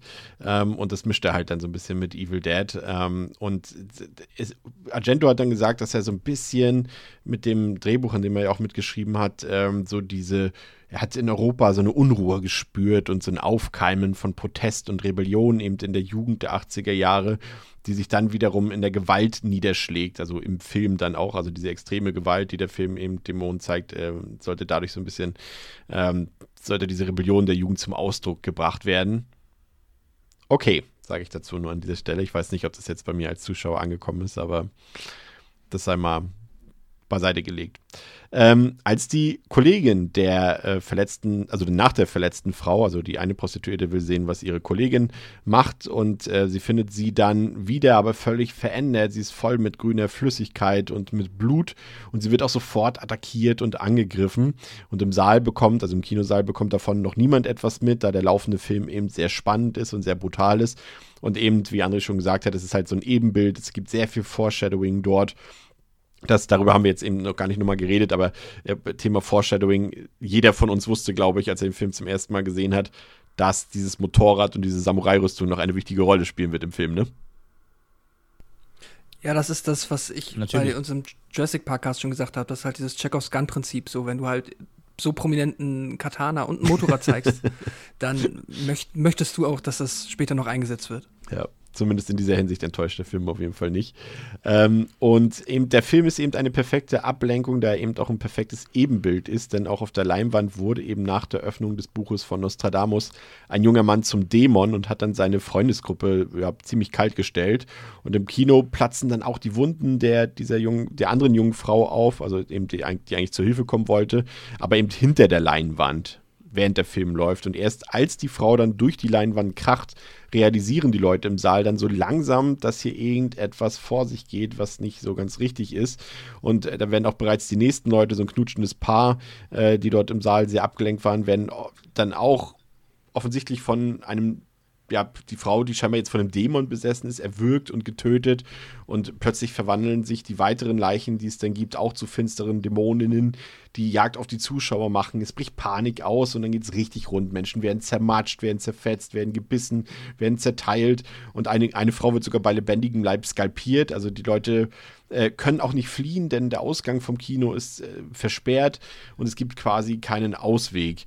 Und ja, das ist. Ähm, da sind ein paar interessante Szenen bei, Pascal. Also ich finde zum Beispiel diese ganze Situation mit dem erblindeten Mann sehr, ja, so, so, so halbwitzig, ne? Denn seine, äh, seine weibliche Begleitung, soll das seine Betreuerin sein oder soll das seine Freundin sein? Seine Betreuerin, ne?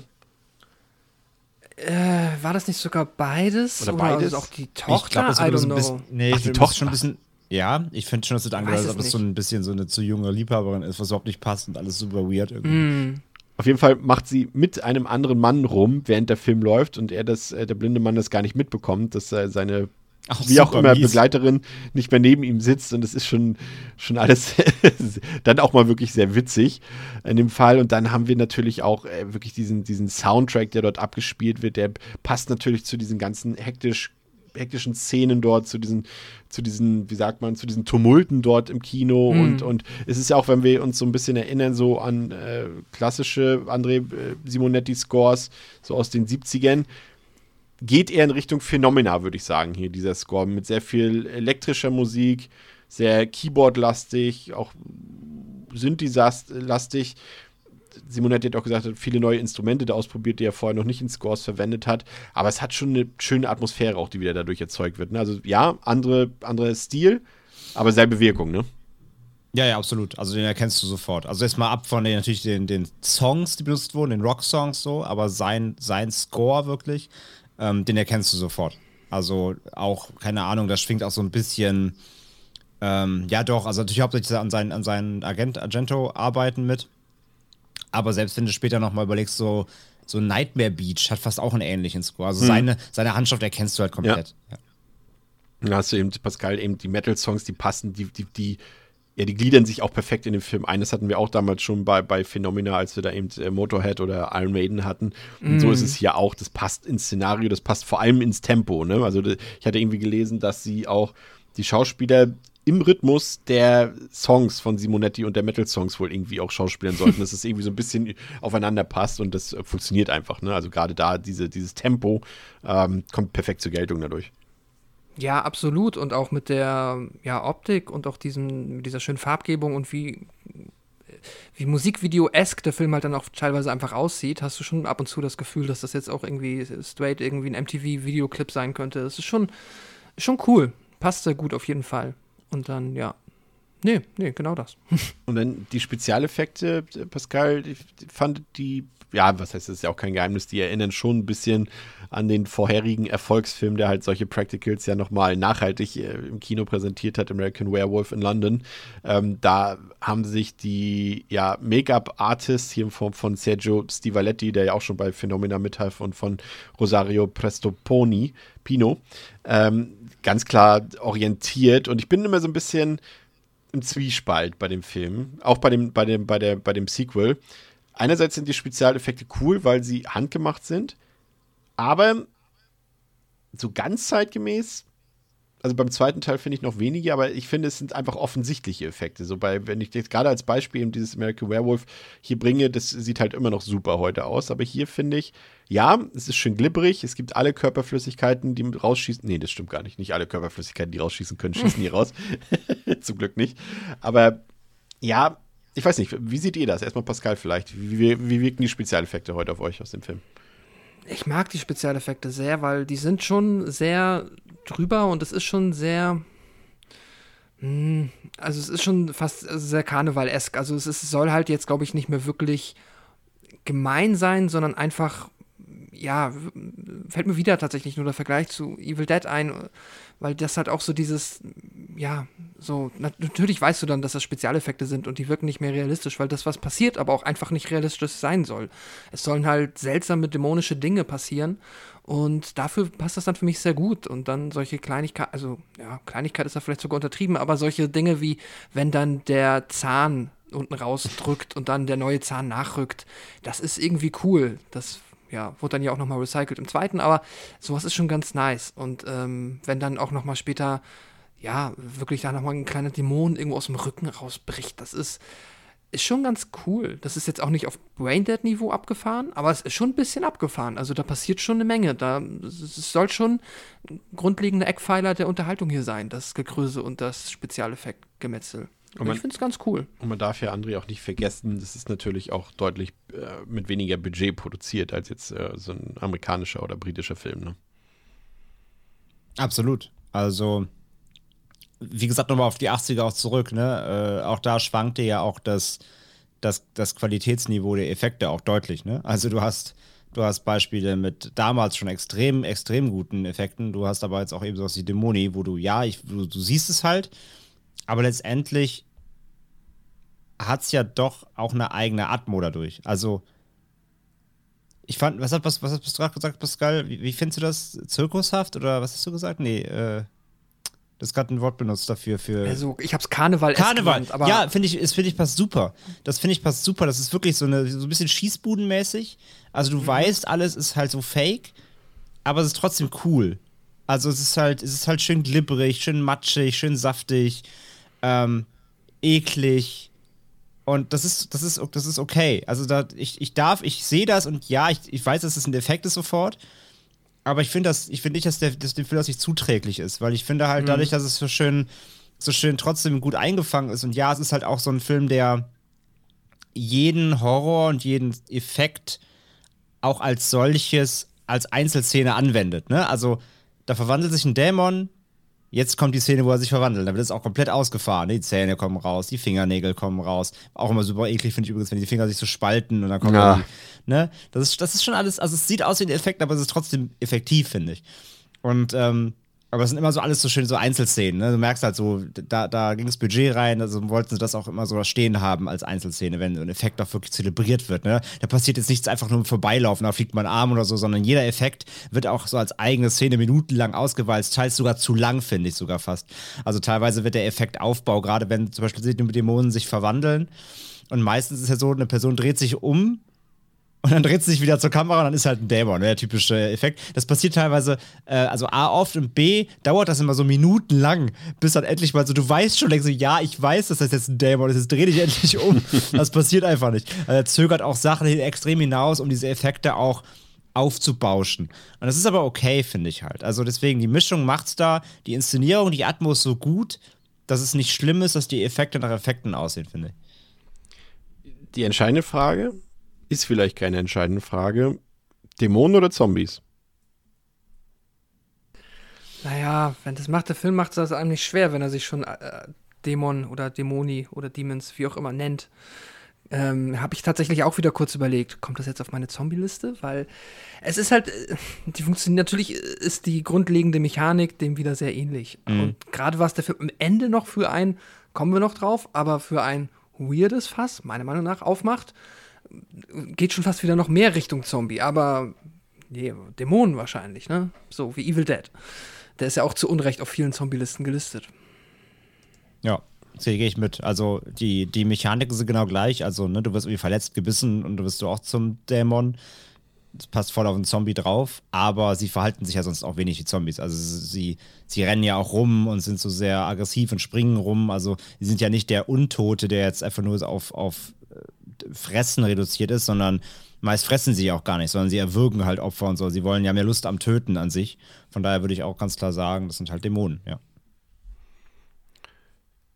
Es bilden sich dann langsam Grüppchen im Kino von den Überlebenden. Also wir haben zum Beispiel eben äh, den Zuhälter dort, wir haben äh, Kathy und, und Cheryl und ihre neun männlichen Begleiter. Das war, also darüber müssen wir vielleicht nochmal kurz reden. Also äh, Cheryl und äh, Kathy setzen sich ja ins Kino, ne, Pascal, und wollen gemütlich den Film gucken und dann zwei Dudes, die äh, ja so diese Yuppie-Typen, werden dann im Foyer schon auf die beiden aufmerksam und sagen so, ah komm, das ist doch uninteressant hier, dieses Motorrad, guck dir mal die beiden Hot Chicks dort an.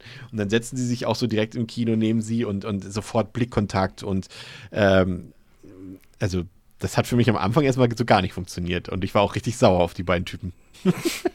Ja, plumper wird's halt nicht so. Das ist halt, also, ja, das sind halt, ja, keine Ahnung, das sind halt, so, so, sie verhalten sich halt wie Teenager, Ich hab die mehr von Cheryl Art und erwartet. Weise.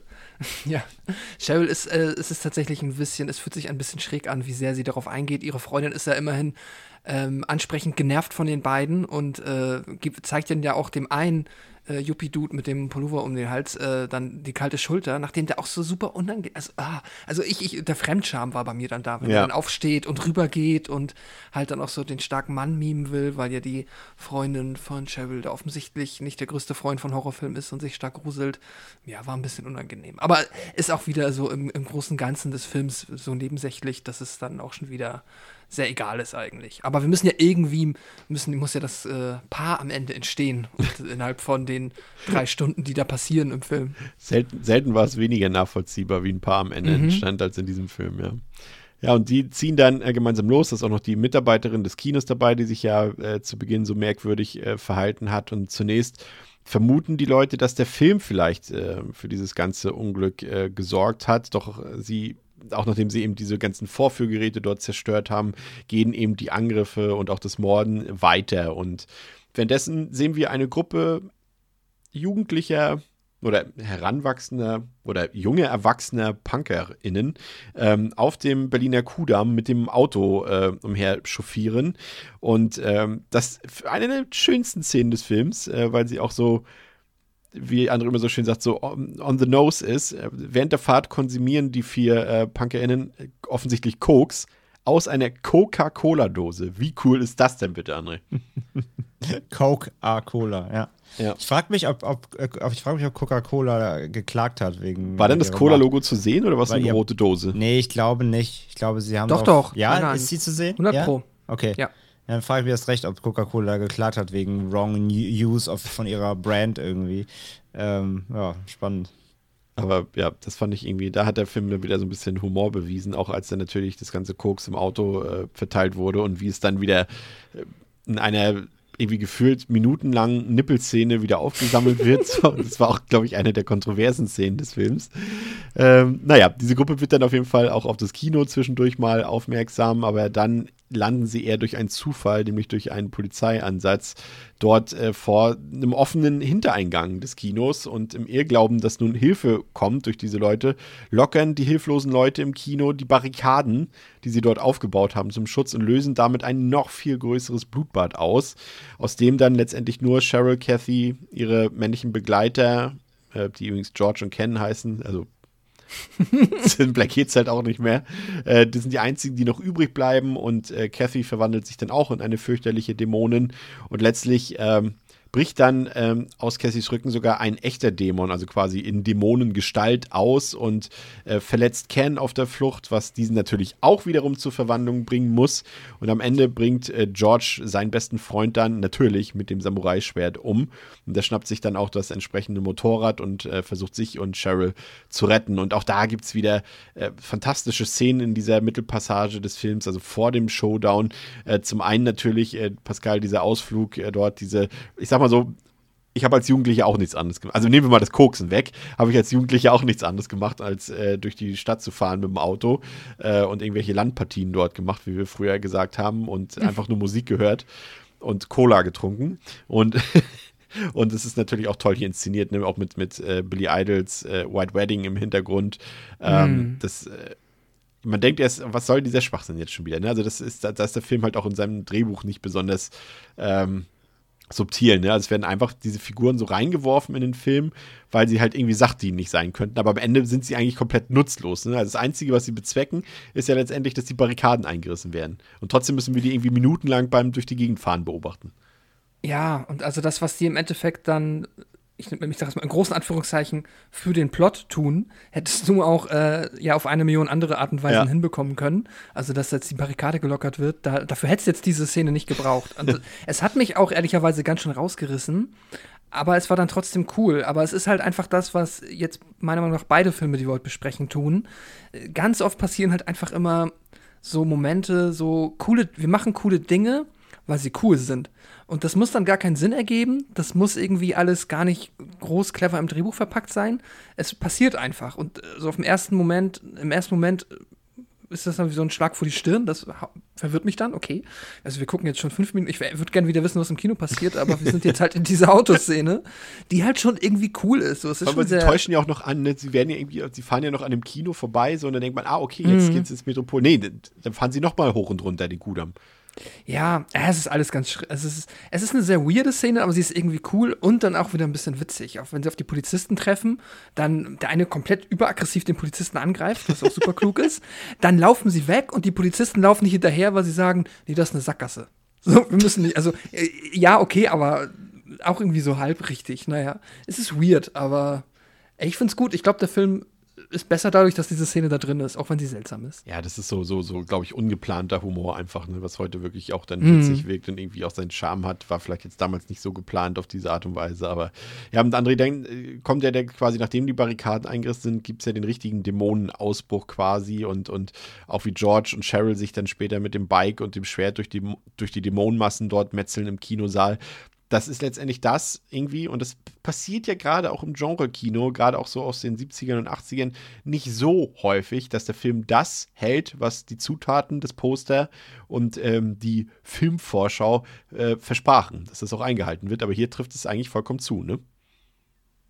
Ja, absolut. Vor allem natürlich, dass der legendäre Shot, der so auf dem Plakat, auf vielen Kameran drauf ist, ja sogar eins zu eins wirklich so im Film drin ist. Ne? Was ja auch wirklich rein atmosphärisch, optisch mit einer der besten Szenen, finde ich, des Films ist, wo die Dämonen so diese, diese, diese vernebelte Treppe hochkommen mit den leuchtenden, äh, leuchtenden Augen. Das ist nicht nur, sieht nicht nur cool aus, ich finde echt, die ist sogar relativ creepy. Also ich finde es schon beklemmend, wenn diese da hochwanken.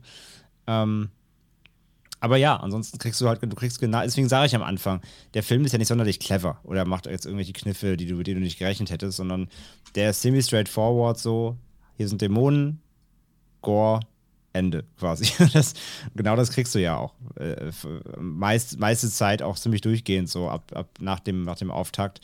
Und ähm, ja, wie gesagt, ich meine, nach dem ganzen Intermezzo mit den Punks jetzt und so weiter, äh, da ist ja einmal so eine sag mal, eine kleine Atempause so und dann geht es ja wieder jetzt voll rein, ja, auch ins Finale.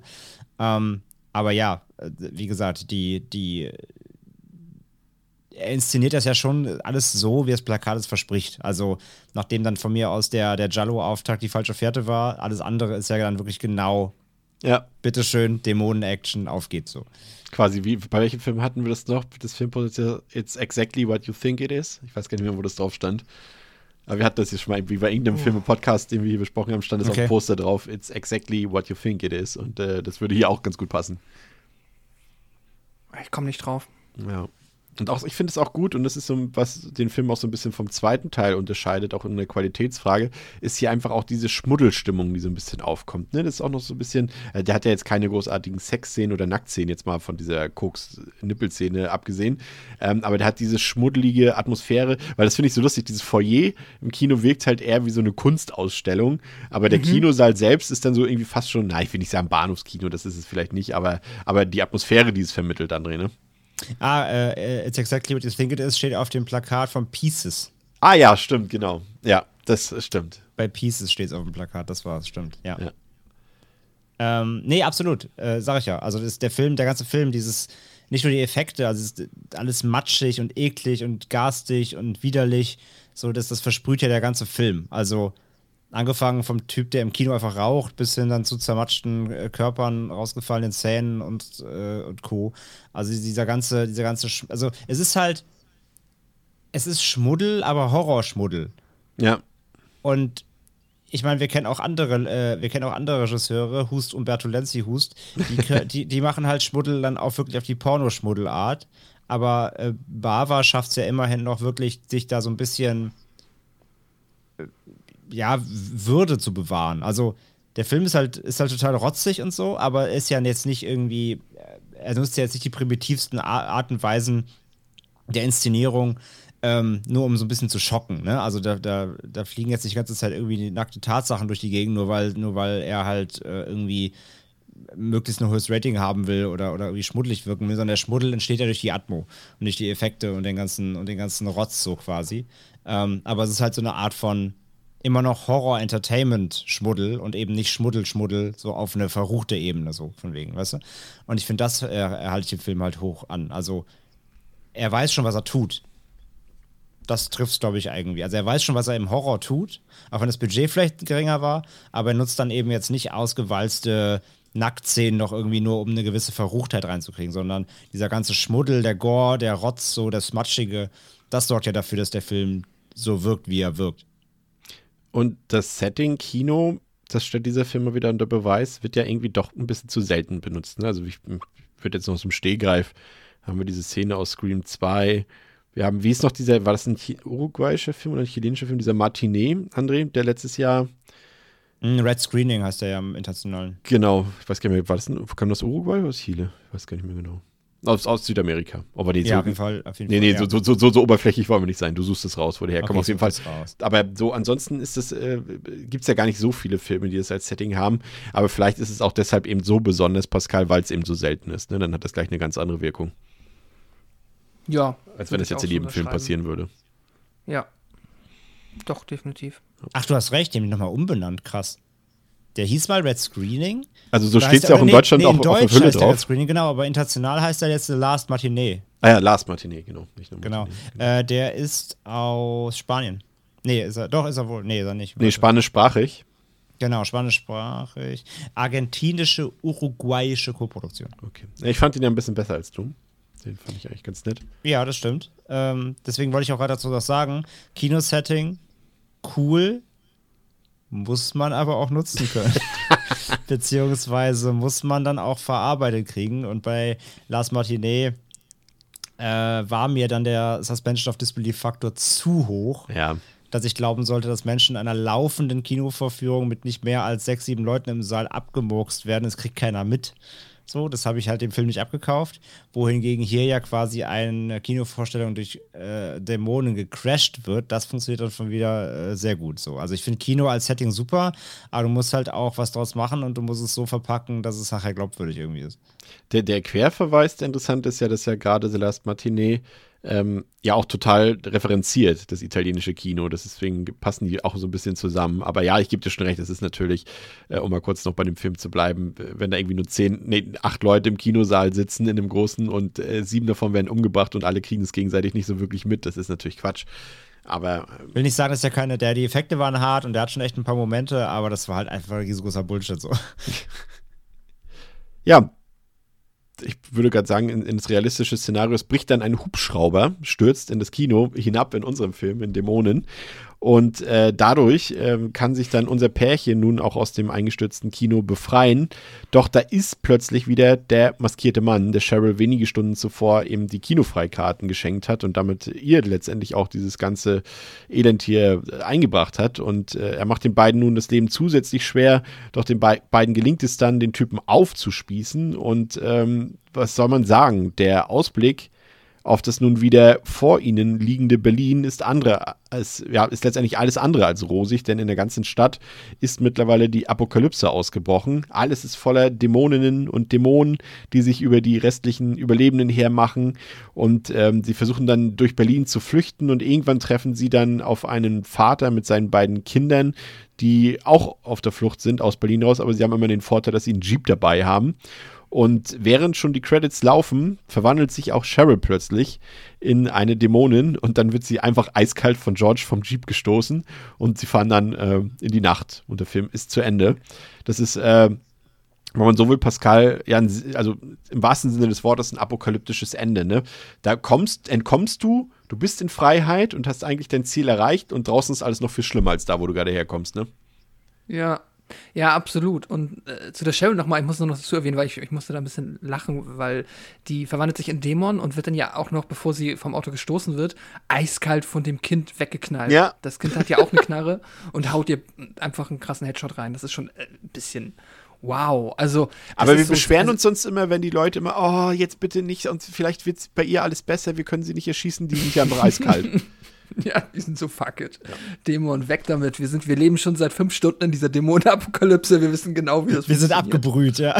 Ja, das, das, das, das macht George am Ende auch fast wieder zu einem richtigen Helden. Ja, aber das ist halt auch alles so seltsam. Also ich hatte, als der Helikopter ins Kino gefallen ist, weißt du kurz, fuck, gefallen. ich irgendwas verpasst. Ja, ich habe irgendwas verpasst. So irgendwie, ich war so verwirrt, weil das irgendwie, wo kommt der her? Aber dann ist es passiert und ja, dann ist dieses schräge Finale mit dem Maskenmann, der halt auch, also ja, spätestens ab hier versteht man dann halt hoffentlich schon, dass der Film einem jetzt wirklich plottechnisch nichts mehr aufmacht oder nichts mehr erklären will. Da kommt kein, also spätestens jetzt kommt kein Expositionsdump mehr, der dir nochmal im Nachhinein erklärt, was hier eigentlich gerade passiert ist. Muss jetzt einfach alles akzeptieren. Und dann ist es immer noch verdammt unterhaltsam. Und warum, also dass dann in Berlin schon direkt, ja, innerhalb dieser kurzen Zeit die Dämonenapokalypse ausgerufen wurde, ist natürlich auch mega abgefahren. Und dann muss ich nochmal sagen, diese Familie auf dem Jeep, das ist es halt so, was ich meine, wenn ich sage, der Film spielt in Berlin, aber er fühlt sich so nicht nach Deutsch an, weil das ist einfach, du in Berlin fährt keine, also glaube ich auch nicht, dass 85 da eine Familie, die so amerikanisch aussieht, irgendwie mit einem Jeep durch die Gegend fährt, voll ausgerüstet mit Waffen. Äh, das ist halt, das ist halt für mich irgendwie, keine Ahnung, ja, irgendein amerikanischer Zombie-Film. Das ist so Gutes Dawn of the Argument, Dead. Ja, ich finde halt Das komplett dieses, ah, dieses Ende mit dem Jeep und so, das ist komplett Carpenter. Da kriege ich Ja, komplett genau. Mhm. irgendwie so das Ende-Vibes oder so. Also die gleich irgendwie sich in der Polizeistation verbarrikadieren und dann geht irgendwie Assault on Precinct Demon los. Also ich finde, also da wo der Anfang so irgendwie so Agento Giallo ist, ist, ist das Ende so voll Carpenter-esque. Ja. Es ist ganz weird. Auch, auch zu lang, oder also nicht, nicht zu lang, aber man hat das Gefühl, der Film ist jetzt schon zweimal vorbei und dann fühlt sich Ja, aber stimmt. dieser Aufbruch so an, wie als ob wir einen neuen Film beginnen auf einem, auf Ja. diesem Auto. Das stimmt. Äh, Ich finde es interessant, also wir sind uns ja, glaube ich, einig, dass, das, äh, dass dieser Film ja schon in Richtung Fansblätter geht letztendlich.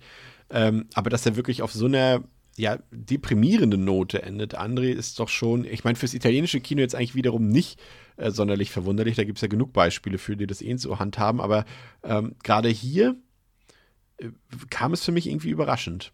Aber äh, positiv Ich- überraschend, ich weil ich einfach nicht ich damit gerechnet habe. Ich finde es interessant, dass du Fansblätter sagst. Ich finde den Film nämlich nicht Fansblätter. Aber er ist doch rein auf diese, auf diese, diese Sache ausgelegt, dass die Leute Mm. Unterhaltung am Rumgesplättere finden. Also der, Ja, da ist ja, ja. keine Tiefsinnigkeit Nee, drin, das, keine das Geschichte, schon, keine aber ich Botschaft. finde, das macht keinen Fansblätter aus. Weil trotz, ich finde trotzdem die Gewalt und so weiter und wenn gekillt wird, das wird ja nicht aufgelöst, sag ich mal. Da kommt jetzt keiner um die Ecke und macht aber ausgeartet, so wie du es vorhin selbst beschrieben hast, dass da halt äh, Ja, die Verwandlung finde zum Beispiel aber- irgendwie ja, ja, ja, zwei. Stunden dauert. Das, das ist aber kein Fansblätter. Ein Fansblätter wäre, wenn dann nach der Verwandlung einer um die Ecke kommt und macht einen Peniswitz oder so. Also, äh, da, dafür, also das ist halt kein Braindead, finde ich. Das, das, das finde ich nicht. Also, das, ist nicht mal, das ist nicht mal ein Evil Dead, finde ich. Äh, ich finde den nicht lustig, den Film. Es gibt zwar Überhöhungen, es gibt quirky Charaktere, es gibt dann gerade diese Punker-Geschichten und so weiter, es gibt das schon so, so lustige Momente oder, oder, oder, oder Humorist, humorvolle Momente. Aber wenn der Film Horror sein will, ist der auch Horror. Da wird eigentlich, also die, die Charaktere überhöhen vielleicht mal ihr Schauspiel oder so, aber es gibt jetzt keine ins Drehbuch geschriebenen Comic Reliefs während des Gesplatters. Ich finde, der Horror ist schon Horror. Deswegen würde ich den Film nicht als Fansplatter bezeichnen, persönlich. Das, für mich ist das kein Fansplatter. Ich kenne Ja, mich klar hast du, mit Fun also nicht klar, wenn aus. du, bitte? Ich kenne mich halt mit Fun nicht aus. Ja, offensichtlich. Nein, also allein, dass ich den Film ja, glaube ich, ganz gut finde, das zeigt ja schon, dass er kein Fansplitter, kein Fansplitter ist. Ähm, nee, also finde also find ich nicht. Ich finde nicht, dass der Film in seinen Horrormomenten den irgendwie humoristisch auflöst. Der Film hat dann danach wieder Horror, äh, Humormomente, um mal so eine Atempause reinzubringen. Aber er hat während des Gesplatters hat er keine Humorebene, finde ich. Also er löst den Gore nicht mit Humor auf. Das hat sich gereimt. Ähm, von, von daher, also ich würde, ich würde diesen, ich würde die beiden Filme nicht als, nicht als Fansplitter äh, bezeichnen, aber das ist meine Einschätzung. Pascal, was war das Fass, was du noch ansprechen wolltest? Oh Gott, was war das Fass, was ich Du noch hast gesagt, das ist so ein wollte? großes das Fass, war das, ja. ja, ja, ja. Nee, ein Fass, ah, ja, das war vielleicht ein bisschen übertrieben. das war, glaube ich, tatsächlich dieser, ähm, das habe ich ja, glaube ich, erwähnt im Zuge der, wo, der Lokalität, des Lokalitätstalks. Und das war genau das, was ich eben meinte mit dieser seltsamen Jeep-Nummer am Ende, die sich halt für mich dann wirklich so spätestens null nach einem Film anfühlt, der irgendwo in Deutsch oder in Mitteleuropa sogar spielt. So, das hat für mich so krasse USA-Vibes gehabt, dass ich, ähm, ja, es ist einfach, es ist so ein witziger, es ist äh, wirklich so ein bisschen wie Frankensteins Monsterfilm. So, Italiener machen in Deutschland einen Film, der aber offensichtlich, äh, in, also die, den, den sie halt so amerikanisieren wollen, wie es nur geht. Und dadurch ist es halt so, ja, ganz spannend. Und äh, beim Fansblätter, ja, ich glaube, also was du meinst, Chris, ist halt, das Blätter in dem Film ist halt das, was Spaß machen soll. So, aber es ist keine Komödie. nee, mit das Splatter. nicht. Nee, nee. Genau. Das glaube ich irgendwie der Unterschied so. Ähm, halt so ein bisschen, wie sich das eben so, ja, ja, okay, es fehlt vielleicht so ein bisschen so dieses, äh, wenn wir schon, wir haben ja Evil Dead äh, schon mehrfach hier als, als Referenz genommen, da hast du Mhm. natürlich noch diese Slapstick-Einlagen drin, die jetzt vielleicht jetzt im ersten Teil nicht so krass drin sind, aber im zweiten Teil ja auf jeden Fall dann. Und das hast du hier natürlich nicht, das stimmt schon so. Also, das Nee, so, so eine richtig krasse Humorkomponente hat, hat äh, Dämoni jetzt nicht, ja. Nee, er ist halt unfreiwillig komisch in den Momenten, wo er halt so komplett auf elf dreht, wenn du halt wirklich den, also wenn halt George, der komische Dude, der jetzt bis dahin auch nicht irgendwie krass durch Kampfskills oder Motorradskills sich ausgezeichnet hat, dann halt einfach aufs Motorrad steigt und dann, ich meine, das ist es halt äh, witzig, dass das passiert, so, dass du halt George hast, der auf dem Motorrad mit einem Katana durch die Gegend fährt und Dämonen abschlachtet. So, dass es das in diesem Film gibt, das ist witzig. Aber es soll halt jetzt per se nicht in der Komödie halt lustig sein. Ja. Ja, ich finde, äh, also aus meiner Sicht ist das von den Filmen, die ich von Lamberto Bava gesehen habe, der beste Film. Ich habe die ganze Zeit darüber nachgedacht, ob das ein Film ist, der seinem Vater Mario gefallen hätte oder nicht. Und äh, bin dann doch, ja, ich weiß es gar nicht so. Also er wäre sicherlich stolz auf seinen Sohn, dass er so einen guten Film gedreht hat, aber es ist, glaube ich, nicht die, äh, die, die Stilistik, die Mario da so verfolgt hat. Also das wäre jetzt vielleicht äh, als aus neutraler Perspektive, als Kinogängerperspektive wäre das vielleicht jetzt kein Film für Mario Bava gewesen. Ähm, aber ansonsten, ja, wirklich ein, ein, ein Held, wie ich vorhin schon gesagt habe, hält äh, der Film das, was er verspricht im Vorfeld. Er ist extrem kurzweilig, er ist schick gedreht. Äh, ist immerhin, sage ich mal, mittelmäßig gespielt. Also äh, bei vielen anderen Filmen dieser Art fällt ja doch der Cast immer so ein bisschen hinten ab. Hier ist er einfach zweckmäßig und da ist jetzt niemand bei, der nervt zum Beispiel. Und er hat eine großartige Atmosphäre. Ähm, auch wenn er jetzt vielleicht das äh, 80er Jahre Berlin nicht immer akkurat einfängt, aber die Stimmung fängt er zumindest schön ein. Der Film ist schön blutig, er ist brutal. Aber das konnte man jetzt ja natürlich bei der Kombination Bava und Argento ja eigentlich auch erwarten. Und er ist sehr abwechslungsreich, hat schön ausgestattete Settings und Kulissen, die eben auch noch nicht so abgenudelt sind und hat sehr viele Over-the-Top-Momente, eben gerade auch das Finale dann. Ich muss sagen, ich habe den jetzt, glaube ich, dreimal gesehen und ich finde ihn eigentlich von Mal zu Mal besser noch. Und das passiert jetzt auch nicht bei so vielen Filmen. Aber natürlich alles unter der, unter der Aussage, dass das natürlich jetzt kein cineastisches Meisterwerk ist und auch nicht in diese Richtung geht. Aber wer jetzt einfach Bock hat auf einen unterhaltsamen, schnellen, äh, wirklich spa spaßmachenden Horrorfilm, Splatterfilm, der wird hier eigentlich bestens bedient. Und da kann ich nur äh, vier von fünf Sternen verteilen, André. Ja, äh, Dämonen oder Dämonen 2 oder Dämoni oder Demons oder whatever. Ähm, ich finde den Film herrlich. Herrlich, abstrus, herrlich 80s.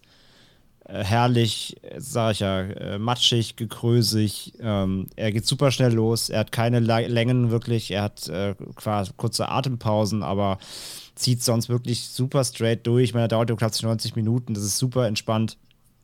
Der Film flutscht so durch, macht, große, macht großen Spaß, auch wenn ich, wie gesagt, äh, bei Fansblätter nicht mitgehen würde, ähm, weil ich finde trotzdem, dass er einen guten Horror hat. Ich finde, es gibt Einstellungen, die trotz allem irgendwie, es, es, es wirkt, ich bin bei Pascals Begrifflichkeit, ich finde dieses Zirkushafte, dieses Karnevaleske hat er auf jeden Fall, aber nichtsdestotrotz gibt es Momente, die ich trotzdem auch bedrohlich finde. Also es gibt so Momente, die ich auch wirklich als Horror äh, entdecke Mhm. und die, die schon irgendwie äh, grauenvoll wirken. Aus heutiger Sicht vielleicht nicht mehr, wo wir einfach einen anderen Standard an Inszenierung gewöhnt sind. Heute wirkt es dann eben vielleicht unfreiwillig klamaukig ein bisschen, aber mit Sicherheit 85, jemand, wenn jemand im Kino drin gesessen hat, die haben das anders noch gesehen. So. Also ich finde schon, dass der Film seine Horrormomente hat. Er ist vielleicht nur über durchs Alter etwas ähm, in eine Richtung gerutscht, die man heute eher als komödiantisch oder zumindest ne, ein bisschen bisschen äh, ja, verstolpert, sage ich mal, wahrnehmen kann. Aber nichtsdestotrotz für, für mich Dämonen einfach ein, oder Demons ein, ein wirklich astreiner 80s Splatter, Horror-Splatter-Film. Ähm, die Effekte sind immer noch gut, wenn auch klar sichtbar, aber sie sind effektiv, sie sind eklig, schleimig, ähm, unangenehm, ja, sag nur wieder Zähne, Finger und so, genau die, die Sachen, die man auch eben so schön nachfühlen kann, so ein bisschen ähm, werden da vor allem in den Vordergrund gesteckt. Und ja, die Story ist natürlich platt, aber reicht so, ne? Und der Film ist halt einfach insgesamt sehr wild so. Der macht einfach, worauf er Bock hat. Ähm, wobei trotzdem, äh, finde ich da Lamberto Bava auch trotzdem nie so den Überblick verliert. und ähm, schafft auch das Szenario gut zu nutzen, obwohl es so limitiert ist und so weiter. Und ja, nur eben das Ende ist so ein bisschen zu wild vielleicht. Wie gesagt, da rutscht er leicht in so Carpenter-eskes rein. Wobei ich sagen muss, ich könnte mit dem Ende vielleicht sogar besser leben, wenn ich nicht wüsste, dass der zweite nicht so anfängt, wie der erste aufhört. Das wäre dann vielleicht noch lustiger. Ja. Aber da kommen wir gleich dann noch dazu. Aber letzten Endes auf jeden Fall, Demons äh, ist ein Vorzeige 80s Splatter-Film. Also gehört eigentlich wirklich zu dieser typischen Riege, wenn jemand fragt, ey, zeig mal, was ist ein guter 80s-Film, irgendwie ein bisschen blutiger, kannst du eigentlich immer äh, Dämoni sagen. Von daher, ich bin bei vier von fünf mit Herzchen so. Das ist schon einer der, der besten so in seinem Subgenre, definitiv. Pascal. Ja, ich hatte eine ja, fantastische Zeit mit dem Film. Ich war sehr glücklich. Ich, ich, wusste ja vorher nicht so wirklich, was mich erwartet, außer halt, dass der ja irgendwo in Berlin spielen soll. Hätte ich jetzt aber auch damit, also hätte mich jetzt auch nicht umge überrascht, wenn das jetzt irgendwie etwas anspruchsvolleres gewesen wäre, was ja auch durchaus hier im italienischen Genre Kino, was wir hier besprochen haben, schon häufiger der Fall war.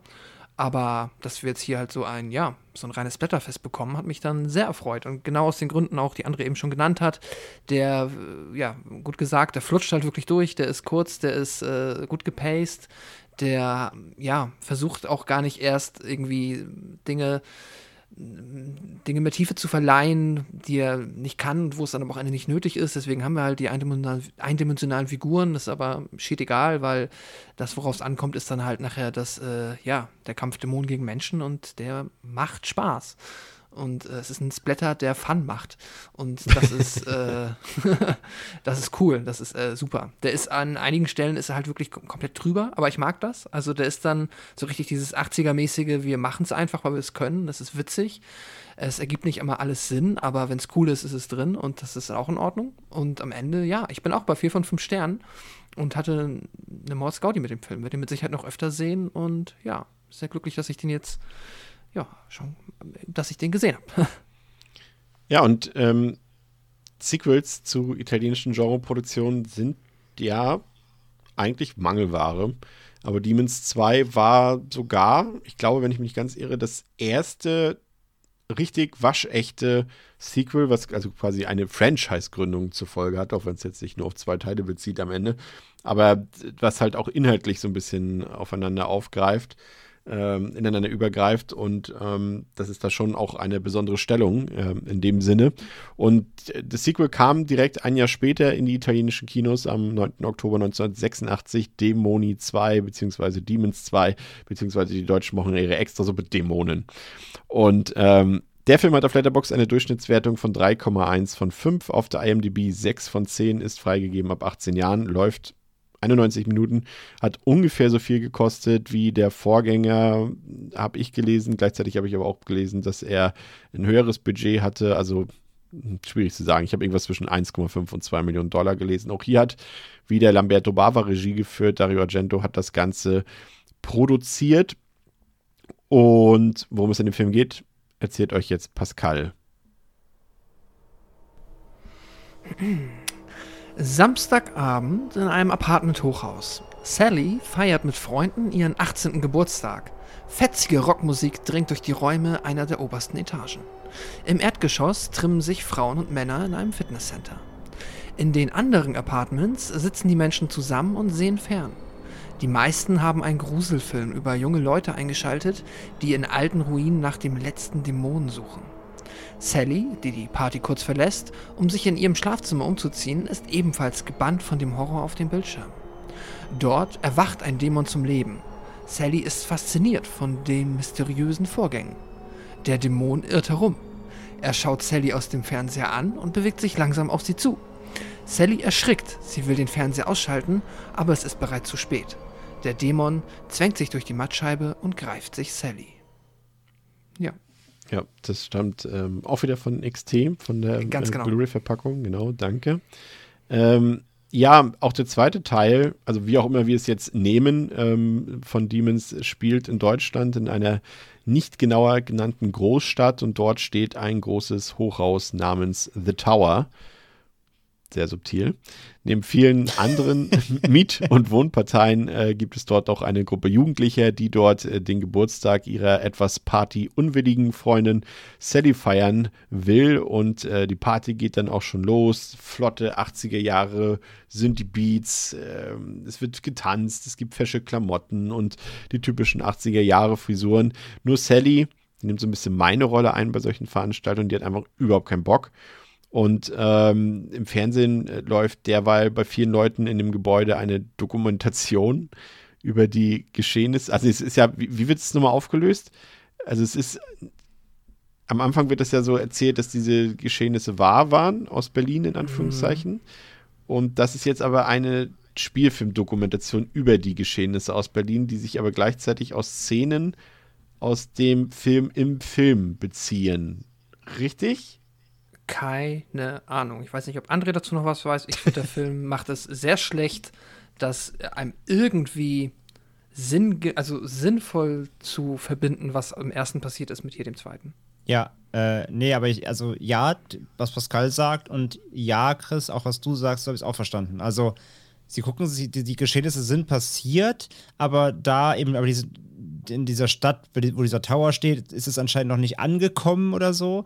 Und sie gucken sich quasi, ja, es sind keine Nachrichten, aber wie du sagst, so eine Doku an oder irgendwie ein Programm halt, was darüber berichtet, aber es sind jetzt nicht irgendwie Szenen aus dem ersten Teil, die es jetzt irgendwie, ne, retellen würden, sondern es wird einfach nur erzählt, dass das ist halt passiert, aber nicht, nicht bei uns so quasi. Und das ist woanders auf der Welt passiert. Aber Das mit. Szenen aus dem Film.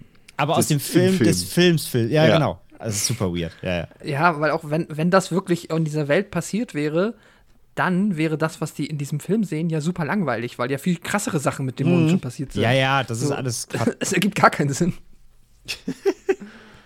Ja, das ist auf jeden Fall bescheuert. Auf jeden Fall gucken sich das ziemlich viele Leute dort aus dem Gebäudekomplex zur selben Zeit an.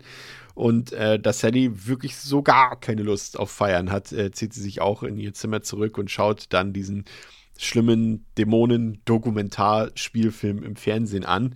Und dann ähm, bohrt sich, ähm, wie Pascal schon erwähnt hat, äh, ein Dämon durch Sallys äh, Fernseher und äh, greift die junge Frau an. Und ja, was haben wir hier erstmal, äh, Pascal? Wir haben erstmal äh, Hamburg, ne? In Ja. einigen so, sag ich mal, Totalen. Wir haben einmal die, äh, heißt es eigentlich Binnen- oder Innenalster? Innenalster. Bin. Binnenalster. Ja, stimmt, macht doch Sinn. Ähm, haben wir einmal in einer Totalen bei Tag und einmal bei Nacht. Das äh, haben wir schon mal als Hamburger zu Gesicht bekommen. Ähm, wir haben äh, Dario Argentos andere Tochter, Asia Argento, die hier in ihr Filmdebüt gibt, als Ingrid Haller.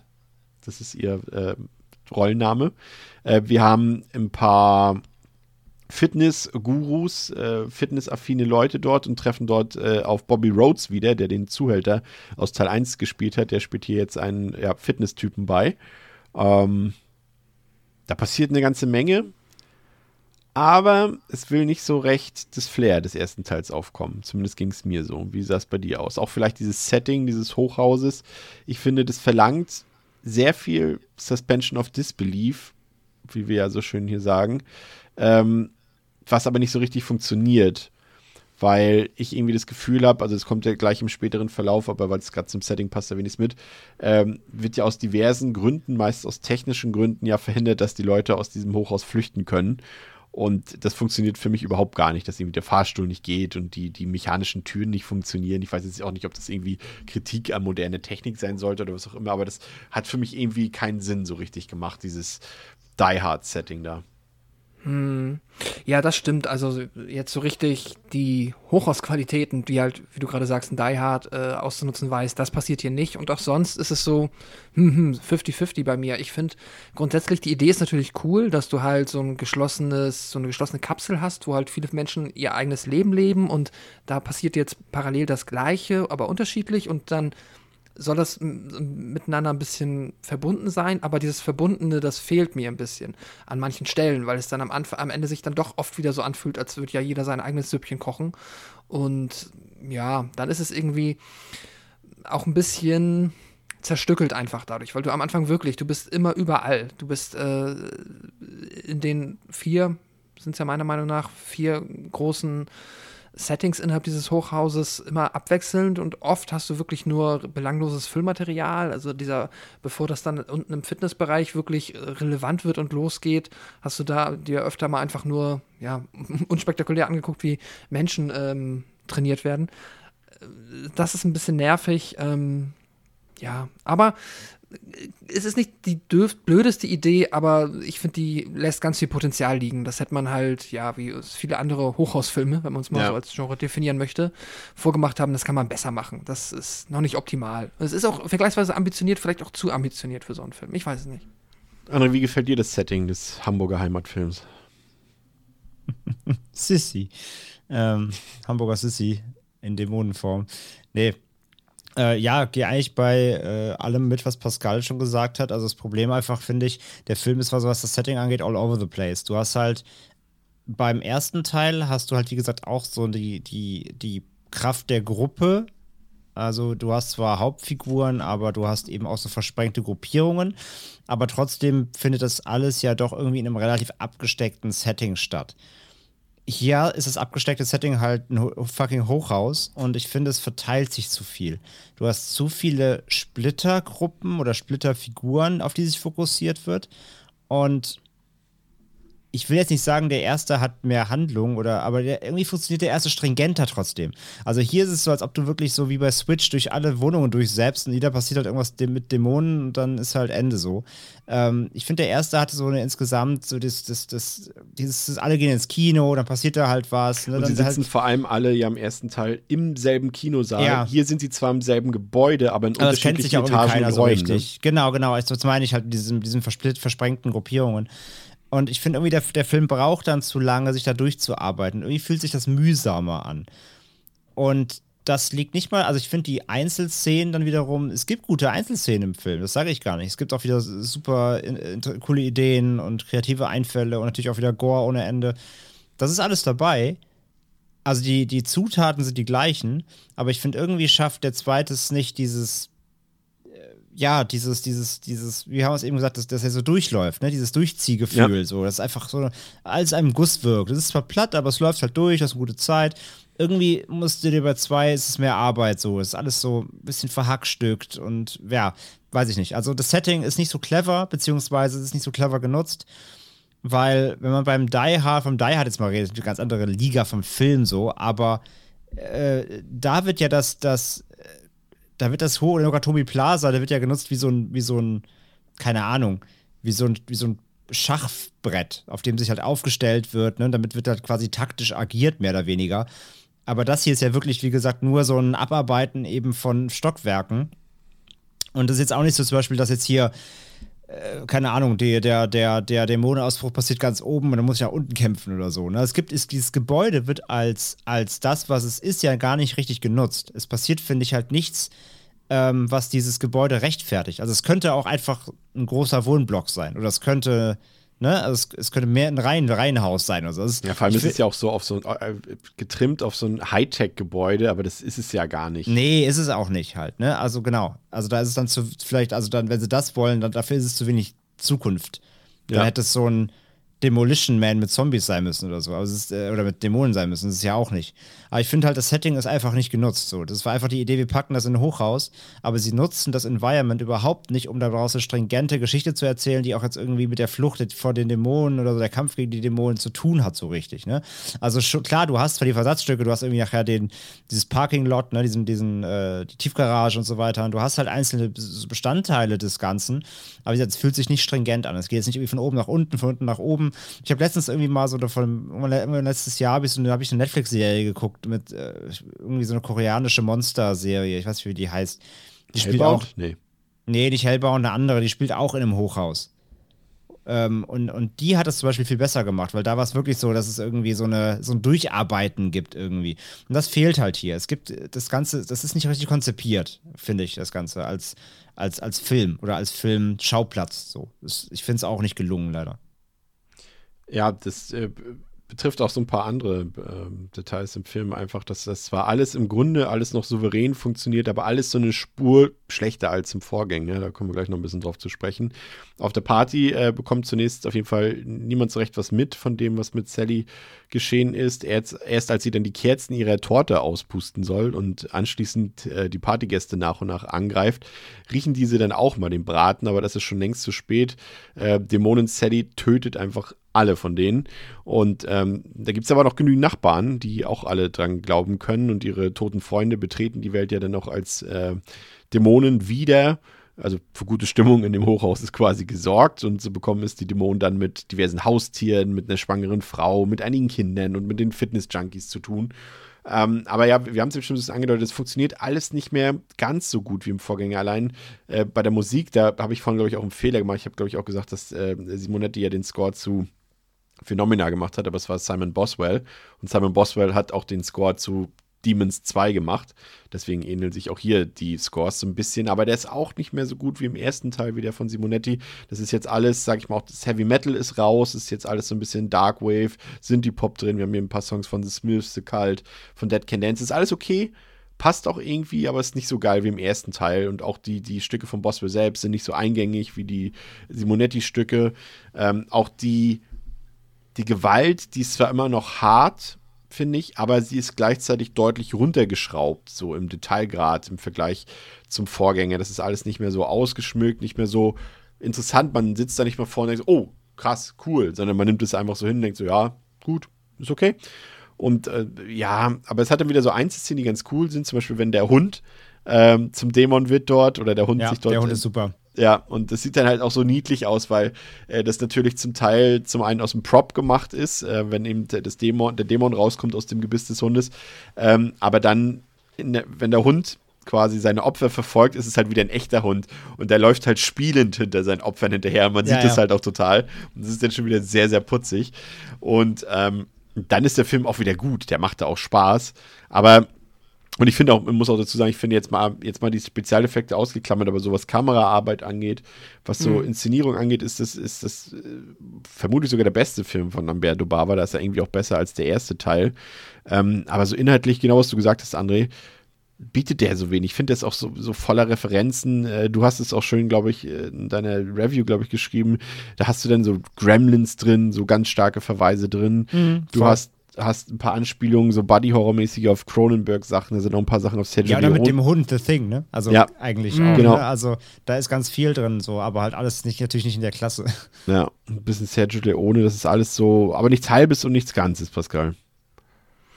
Außer ja. natürlich das, das Oktoberfest auf dem Hamburger Rathausmarkt. Da haben wir uns ja im Vorfeld schon ein bisschen drüber, haben wir ein bisschen drüber diskutiert. Also wer den Film kennt und ihn gesehen hat, kann uns ja mal gerne eine eigene Meinung, äh, Einschätzung zu geben. Also ich glaube, ich dachte erst, es ist, das dachten wir alle, glaube ich, dass es ein Weihnachtsmarkt ist, aber dafür tragen die Leute zu luftige Kleidung, als dass es Winter ist. Und auch, wenn man sich so, wenn man so ein bisschen auf Pause drückt und sich so die Beschilderung anguckt von Speis und Trank, was es dort gibt, äh, deutet es eher auf dem Oktoberfest hin. Ähm, und das macht irgendwie Sinn. Vielleicht, ich, also es sieht halt aus, als wäre es jetzt kein Filmset, was da aufgebaut wurde auf dem Rathausmarkt, sondern ein echtes Fest. Aber vielleicht wurde es wirklich aufgebaut für den Film und soll wirklich so universell das simulieren. Das ist Deutschland, das ist Oktoberfest und es ist gar kein echtes Fest, was dort auf dem Hamburger Rathausmarkt stattgefunden hat, sondern halt wirklich nur ein paar Buden, die dort künstlich aufgestellt wurden. Ich weiß es nicht. Aber zurück zu dir, Pascal. Ja, ich meine, es gibt ja auch in Hamburg, äh, es wird ja überall in Deutschland werden ja immer so kleine, äh, ja. so kleine Mini-Oktoberfeste passieren ja. Auf dem Rathausmarkt habe ich davon jetzt eigentlich nie was mitbekommen, aber vielleicht war das ja damals so. Der Film ist ja so, naja, wobei 86, ich glaube, der Film ist ja so alt wie André, ne? Ja, ich glaube schon. Ähm, was wollte ich sagen? Ja, der Film ist halt, ist ein bisschen das, was ich auch beschrieben habe. Das sind halt alles lauter Versatzstücke, die sich irgendwie dann inspiriert von anderen Filmen anfühlen und es kommt nicht so ein richtiger Flow auf, wie halt im ersten. Das finde ich halt irgendwie, was mich am meisten stört. Dadurch, dass ich immer das Gefühl habe, ich, wir, man, wir flickern halt hier von, von Setpiece zu Setpiece und da sind halt mal diese coolen Einzelmomente drin und das ist alles ganz unterhaltsam, aber ich, man hat das Gefühl, der Film weiß nichts Neues zu erzählen irgendwie. Also da, ich bekomme nichts, was mich irgendwie, also was sich wie eine sinnvolle Ergänzung oder wie halt wirklich wie ein echtes Sequel zu dem ersten Demons anfühlt. Ja. Weil es halt eigentlich das gleiche ist, nur leider halt wirklich, wenn man dann ganz streng ist am Ende, irgendwie auf allen Ebenen, finde ich schon ein bisschen schlechter. So. Also, oder höchstens gleich gut. Aber das hat man dann halt schon gesehen. Und ja, deswegen ist es jetzt, wenn man jetzt nur den Film besprechen würde, wenn wir jetzt den ersten nicht schon vorher direkt uns vorgeknüpft hätten, dann wäre, wäre, würde es jetzt vielleicht auch weniger gemein klingen, aber so im direkten Vergleich muss man halt, finde ich, schon sagen, dass der da nicht mehr ganz mithalten kann. Aber am Ende macht er dann halt natürlich trotzdem stellenweise Spaß und ist auch, wie du gesagt hast, der ist schon hübsch, der ist auch stylisch, der hat gute Momente. Ich musste dann auch wieder sehr lachen, als wir dann wieder unsere coolen Punker in Anführungszeichen, ja. aber diesmal sind es die New Wave Punker ähm, sehen. Das ist halt schon, also da wirkt der Film fast schon augenschmunzelnd, selbstreferenziell. Äh, augenschmunzelnd, augenzwinkernd. ähm, Angesteckt. ich auch schon an. Ja, ja. Ähm, das gefällt mir ganz gut. Super seltsam, dieses, dieses Cameo von Lamberto Bava da drin. Das Ja. hat ja so überhaupt gar nichts für den Film getan. Oder habe ich es übersehen? Ich weiß es nicht. Also es fühlte sich für mich komplett zufällig an. Naja. Ja, aber ansonsten, wie du sagst, also ich äh, bin da bei euch. Ich finde das leider auch sehr all over the place, sehr überall ein bisschen was weggeguckt und versucht irgendwie hier mit einzubauen, aber ohne, dass sich das irgendwie stringent anfühlt und dass ein richtiger Flow entsteht. Ja. Da es auch einen Stromausfall gab, ähm, kommen die bisher Überlebenden auch nicht mehr aus dem Gebäude raus. Das ist natürlich eine verzwickte Situation dann. Und äh, so kommt es dann unter anderem zu einem großen Showdown in der Tiefgarage des Hochhauses. Und auch die Wege der schwangeren Hannah und äh, des mittlerweile dämonisierten kleinen Jungen, äh, der da vorher auch schon mal zu sehen war. Das war ja, glaube ich, der Bruder von Asia Argento, glaube ich, ne? Genau, in dem Film. Und äh, dieser zeigt dann seine wahre Identität, nämlich die Dämonenidentität und macht sich dann auch über Hannah her. Doch ihr Freund George kommt noch rechtzeitig zur Hilfe. Die beiden entwickeln sich dann auch im Laufe der 90 Minuten zu den Hauptfiguren des Films. Und George versucht dann, äh, sag mal, hieß er nicht im ersten Teil auch George? Mhm. Ja, okay. Wow. Äh, der versucht dann, wie im Vorgänger, äh, irgendwie einen Weg zum Dach zu finden und damit ähm, in die Freiheit, ähm, ein Weg in die Freiheit für die beiden. Und es gelingt auch. Aber kurz vor der Rettung ähm, bekommen es die beiden wieder mit, äh, ja, mit der Geburtstagsdämonin Sally zu tun, die immer noch durch das Hochhaus äh, dort ähm, läuft und Opfer sucht. Und dann kommt auch noch Hannahs Baby zur Welt. Es ist ein Junge, so viel schon mal zur Information, Spoiler Alert. Ähm, aber Sally gibt immer noch keine Ruhe und taucht dann nochmal für einen Kurzauftritt auf. Die sind dann da auch noch in so eine Fernsehstation. Aber am Ende äh, schaffen es Hannah ähm, und George in die Freiheit und überleben auch. Und diesmal gibt es da auch ein optimistisches Ende, da man sich ähm, gedacht hat, äh, das sollte. Also ursprünglich stand im Drehbuch drin, dass äh, Hannah ein Dämonenbaby äh, zur Welt bringt, aber das hat man dann gestrichen ähm, zugunsten eines optimistischen Endes. Ähm, ja, ja, ich sag mal so, in dieser Passage, äh, Pascal, gibt es wieder ein paar Szenen von Hamburg. Also wir sehen ja den Hamburger Hauptbahnhof dort. Ähm, und wir sehen auch äh, ein paar Ausschnitte von der Mönckebergstraße, wenn ich mich nicht ganz irre. Kann aber auch Frankfurt Mhm. gewesen sein. Aber ich glaube, in Frankfurt, also stand ja auch drin, dass er zum Teil in Frankfurt gedreht wurde. Ich das, glaube, das waren die Außenshots von dem Hoch- Gebäude ja. selbst, ne? Von Ja. dem Hochhaus, ja. Ich glaube auch. Ja. Ja, die, ähm, die Außenaufnahmen aus Hamburg sind natürlich alle nett. Also es macht Spaß. Es ist auch hier wieder so ein bisschen das gleiche Gefühl, das ich halt im ersten hatte. Das ist halt wieder dieses Hochhaus. Das gibt's halt, glaube ich. Also es fühlt sich halt wieder alles sehr amerikanisch an, aber es ist in der deutschen Stadt gedreht aus Gründen. Ähm, da kann ich mich nur wiederholen. Weil Und Hamburg so kalt ist. Deswegen. Ja, ja oder weil es, keine Ahnung, so viel Filmförderung gibt. I don't know, was sich Argento da gedacht hat. Aber ähm, ansonsten, ja, ich finde am Ende, dieses Fernsehstudio ist auch so, fühlt sich irgendwie auch nicht zugehörig an. Keine Ahnung. Irgendwie, für mich hat das alles nicht so gut zusammengepasst wie im ersten. Und dass am Ende dann, dass sie dann das Kind da bekommt auf Krampf und es ist weird, keine Ahnung. Also ich, ich hatte das Gefühl, dass es eigentlich das Finale noch mal, dass da noch so ein bisschen der große Knall gefehlt hat, irgendwie. Weil dann kommt sie ja noch mal wieder, äh, Sally, und äh, wird dann aber direkt ausgeschaltet, dann werden die Fernseher klein gekloppt und dann sind wir im Happy End. Das ist ein bisschen fast schon antiklimatisch. Also Ja. auch wenn der erste jetzt am Ende auch wirklich seltsam war und weird, hat der das trotzdem irgendwie ein bisschen, mh, ja, weiß ich nicht, hat sich ein bisschen organischer angefühlt, wie es da zu Ende gebracht wurde. Das hat mir hier ein bisschen gefehlt. Aber naja, dafür ist Sally gestorben, die ja wirklich als Mensch noch unfassbar ätzend war. Das war, äh, ja. Ich fand sie gar nicht so ätzend. Ach, komm, also ich meine, okay, jetzt kannst du sagen, dass ihr beide Partypuper seid und da nicht so Bock drauf habt, Geburtstag zu feiern, aber wenn du dann Leute zu deinem Geburtstag einlädst. Ja, haben die sich und, nicht selber eingeladen? Glaube ich nicht. Doch. Weiß ich nicht. Ach, keine Ahnung. Nee. Ich glaube, sie, also das, also für mich hatte sie so krasse My Sweet 16 Vibes. Also so dieses, es ist alles nicht richtig und jetzt hast du noch den eingeladen, den mag ich nicht und ihr müsst alle gehen. Keine Ahnung. Ah. Wie fandet ihr denn hier die äh, Spezialeffekte? Ich habe ja schon gesagt, ich fand sie äh, so ein bisschen undetaillierter als im Vorgänger und gerade wenn ich da, André, an den äh, Jungen denke, der da zum Dämon wird, das ist zwar irgendwie herrlich, aber also so herrlich im Sinne von so schlecht, dass es wieder gut ist, aber ich finde schon, dass da teilweise echt auch ein bisschen mies getrickst wurde. Also da hat mir nicht mal alles gefallen irgendwie. Ja, also bei dem, erstmal bei dem Jungen, ich finde es also ich auf jeden Fall konsequent, dass sie auch einfach mal ein Kind zum Dämonen Das stimmt, werden lassen. ja. So, warum, warum nicht? Ähm, und, aber ich finde es auch da wieder lustig, bisschen wie bei dem Hund, finde ich es lustig. Man sieht bei dem Kind, glaube ich, auch, dass sie gesagt haben, jetzt spielen wir das böse Monster, weil er auch so ra, ra, ra, macht. Das ist ganz, also er ist auch eher so ein bisschen niedlich als, als Dämon. Ähm, effektmäßig, ich finde ihn gar nicht so viel schlechter als den ersten. Also ja, sie walzen vielleicht diese ganzen Szenen, diese Verwandlungsszenen nicht mehr so aus, höchstens nur noch bei, ähm, bei Namen heute. Wie heißt sie? Sally, Sammy, Unsere Sarah, Hauptdämonin. Sally. Sally. Geburtstags-Sally. Ne? Geburtstags-Sally, genau. Ähm, außer bei ihr am Anfang noch. Jetzt gerade vom, zwar vom ersten Teil kommen, muss ich dann sagen, ist vielleicht aber auch gar nicht so schlimm, weil da, ich kenne es ja schon. Da müssen sie mir nicht wieder minutenlang zeigen, wie die Zähne ausfallen. Ich kenne die Effekte ja schon. Von daher so, und aber was drin ist, finde ich eigentlich in Ordnung. So, es ist, es ist weniger, aber ich finde es nicht weniger effektiv insgesamt so. Also die Effekte, finde ich, gehen voll in Ordnung. Ähm, nur es ist halt wieder, wie gesagt, es kommt ja auf die Einzelszenen an. Und ich finde die Effekte okay, aber die Einzelszenen selbst sind halt teilweise eben einfach nicht so stark. So, es gibt gute, es gibt weniger gute und insgesamt, glaube ich, gehen sie aber auch unter, einfach weil sie eben nicht so krass gut mit der Gesamtsituation harmonieren, wie sie es im ersten getan haben. Das würde ich so sagen. Aber die Effekte selbst an sich finde ich immer noch gelungen, wie beim ersten eigentlich auch.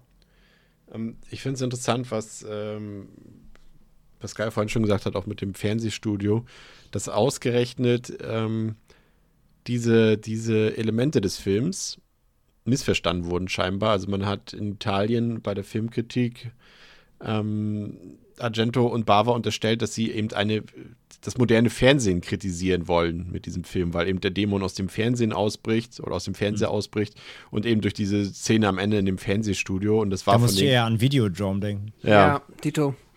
Und was aber gar nicht so von denen gemeint war, aber das war tatsächlich äh, für den Misserfolg des zweiten Teils in Italien äh, verantwortlich. Ach krass, okay. Ja. Okay. Also ich habe den auch, also ich, ich hätte es dann auch eher so auf, auf so Technik oder so oder, Mod oder Modernisierung gesetzt, weil es gibt ja auch zum Beispiel die Szene mit dem Hund, da will sie ja zum, äh, will sie abhauen oder will sie einen Fluchtweg suchen, indem sie mit einer Vase das Fenster einwerfen will. Das geht aber nicht kaputt, weil das halt Ja. so Hightech ist, dass das Fenster halt so krass Panzerglas ist, dass sie nicht, nicht mal das Fenster aufkriegt, wenn sie sich retten will. Also ich habe da, wenn eher die Kritik dann hier so, so unterschwellig so ein bisschen an dieser ja, wie gesagt, dieser Hightech-Modernisierung ein bisschen in dem Sinne. Also ist ja nicht mal Hightech, aber ne? Smart Home vorweggegeben. Ja, so Smart Home-mäßig, so, ja, ja, genau. Ja, habe ich auch so verstanden. Also, aber ich glaube tatsächlich, dass da eigentlich gar kein tieferer Sinn äh. Nein. in beiden Das Filmen so glaube ich halt auch nicht, nein. Ja. Und ja, aber das klingt jetzt alles ein bisschen negativ ähm, an der Stelle, aber man muss trotzdem sagen, bei, bei all der Kritik, die wir an den Tag gelegt haben, glaube ich, haben wir alle trotzdem noch ziemlich viel Spaß mit dem Film gehabt. Das muss man ja ganz klar sagen. Der hat auch immer noch, er hat nur nicht das hohe Tempo des Vorgängers, aber er hat immer noch ein sehr schnelles Tempo.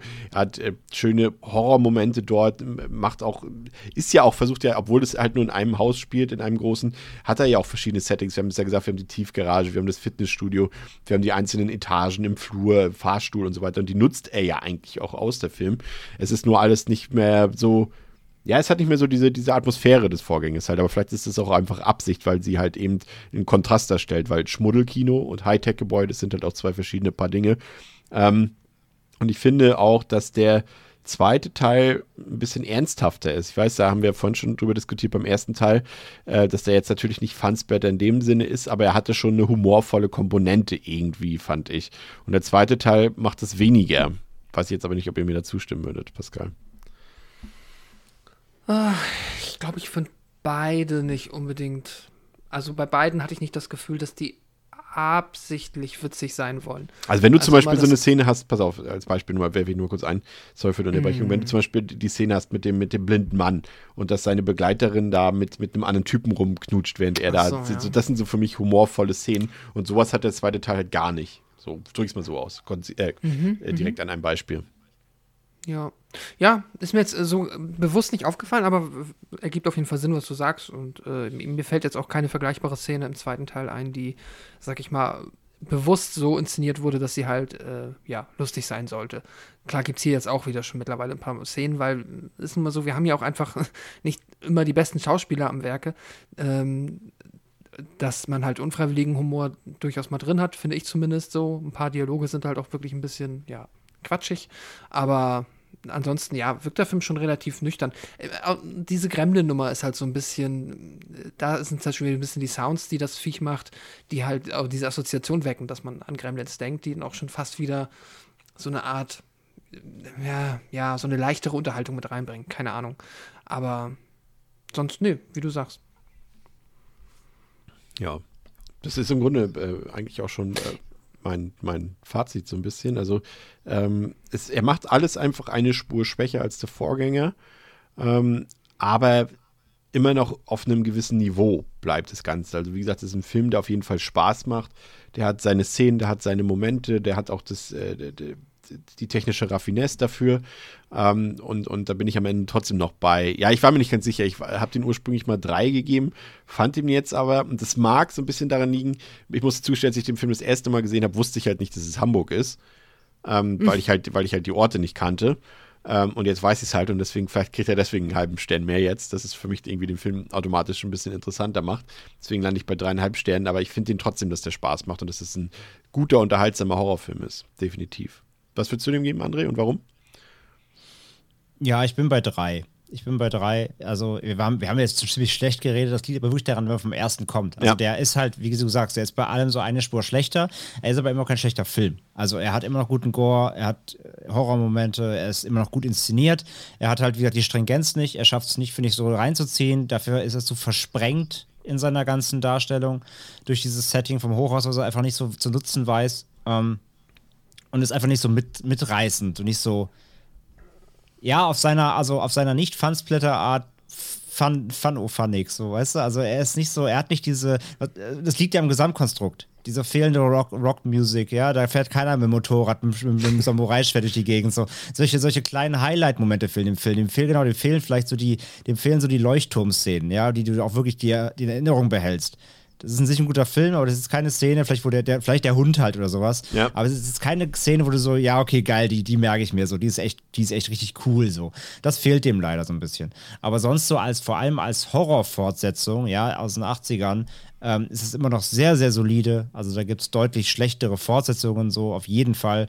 Immer noch ein gutes Niveau gehalten, so ist ja auch gleicher Regisseur. Ne? Ist auch nicht so gewesen, dass hier eben jemand anders es übernommen hat und nur weiter fortgeführt hat. Wie gesagt, ich hätte mir von dem Film, glaube ich, gewünscht, wenn er wirklich einfach am Ende des ersten ansetzt. Die machen dann wirklich tatsächlich so eine Endzeit-Dämonen-Carpenter-esque-Show draus. Count me in, so her damit, nehme ich. Ähm, aber ja, ist halt nicht so. Und das, was sie daraus gemacht haben, ist aber echt immer noch solide. So, von daher bin ich bei drei von fünf. Und übrigens, ich habe nochmal nachgeguckt, gerade, weil ich es vergessen hatte, die äh, Netflix K-Serie heißt äh, Sweet Home. Da verwandeln sich Menschen in so, in so Monster und das spielt auch nicht im Hochhaus, aber auch in so einem größeren Gebäudekomplex, äh, wo die eingeschlossen sind. Draußen sind überall Monster und die die schafft es zum Beispiel durch diese ganze Situation deutlich besser durchzupacen, zum Beispiel. Äh, hat jetzt nur frisch im Kopf, weil, es eben Ja. ein bisschen, ein bisschen ähnliche Thematik war. Hat übrigens nichts äh, zu tun mit unserem Sweet Home, den wir hier besprochen haben, mit dem, der Wohnungsmarkt-Slasher. Das ist was ganz anderes. Aber ähm, ja, der, der hat nochmal gezeigt, Der ist auch wie man Dream so ein. Home. Oh, ist okay. Ah, das war Dream Home, genau. Das war gar nicht Sweet Home, das war Dream Home, genau. Also es, Sweet es gibt Home. noch Sweet Home. Sweet Home ist noch so ein spanischer äh, Home Invasion Slasher. Ah, auch okay. mal. Okay, also Sweet Home heißt die Serie, wenn wer reingucken will. Ähm, die war ganz gut auf jeden Fall, aber jedenfalls ging es um Setting, weil es noch recht frisch im Kopf war. Ähm, man kann so ein Setting besser nutzen, auch im Horror, ähm, wenn du einfach mehr durch, äh, durchdirigierst. Und dieses Dirigieren, finde ich, hat Bava nicht geschafft, durch dieses Hochhaus vernünftig und plausibel durchzudirigieren. So, und das ist die größte Schwäche, finde ich, am Film. Und von daher, ja, nur, in Anführungszeichen, nur drei, aber immer noch gut guckbar. Pascal. Ja, ich bin auch bei drei Sternen. Ich finde, ähm, ja, wie wir jetzt eben schon rausgearbeitet haben, äh, ist sehr nah irgendwie dann doch noch am ersten Film dran, versucht dort mehr oder weniger die gleichen Beats zu schlagen, die erfolgreich waren, nur halt in einem neuen Setting, aber schafft es halt nicht, das neue Setting so clever zu nutzen, wie der erste dieses Kinosetting genutzt hat. Und dadurch und auch aus ein paar anderen Gründen wirkt es dann halt irgendwie alles ein bisschen, ja, alles ein bisschen weniger aufregend, ein bisschen schwächer, ein bisschen weniger durchdacht und ein bisschen hölzerner irgendwie funktioniert einfach leider nicht mehr so gut. Das, was äh, wir gesagt haben, der flutscht nicht so gut wie der, wie der erste Teil. Und ich, jetzt, wo Andreas so eben gesagt hat, ich hatte auch eigentlich jetzt richtig Bock darauf zu wissen, wie eigentlich es am Ende des ersten weitergegangen wäre. ja, voll. So, das wäre der Film, der viel spannender wäre. So, das wäre cool gewesen. Und jetzt quasi nochmal das gleiche, der gleiche Film in einem neuen Setting, ich bin mir sicher, ein Jahr später. Ich spoilere dich mal. Ich bin mir sicher, dass sie am Ende des ersten Teils wenn es weitergegangen wäre, wären sie irgendwann zu 28 Days Later mäßig in einer Militärbasis angekommen. Und da wäre das Ganze weitergegangen dann. Weil das oh, eins zu eins quasi die, die flüchtige Person trifft auf, äh, auf einen Mann mit Kindern. Oder mit einem Kind war es ja bei 28 Days Later, mm. die zufälligerweise noch einen Jeep, ah nee, ein Jeep war es ja nicht, war ja ein Auto, aber ein anderes, aber ja, bestimmt. Und dann wärst du irgendwann bei Day of the Dead gewesen. Ja. Dann, ja. Das wäre aber spannend gewesen, weil dann hätten sie wahrscheinlich wirklich ja mal das Fass aufmachen müssen, ob äh, West-Ostdeutschland, ob es in Berlin ist, weil sie dann ja Berlin hätten verlassen müssen, oder? Stimmt, das ist mal, das ist mal die berechtigte Frage. Und die spricht auch wiederum gegen das Ganze, was wir gesagt haben. Ah, aber das spricht wiederum dafür, dass die, die Dämonen nicht äh, durch die, durch die, äh, durch die Mauer durchgekommen sind und deswegen haben die auch nicht Hamburg ah, erreicht. Ah, okay. ja, doch ein politischer Film.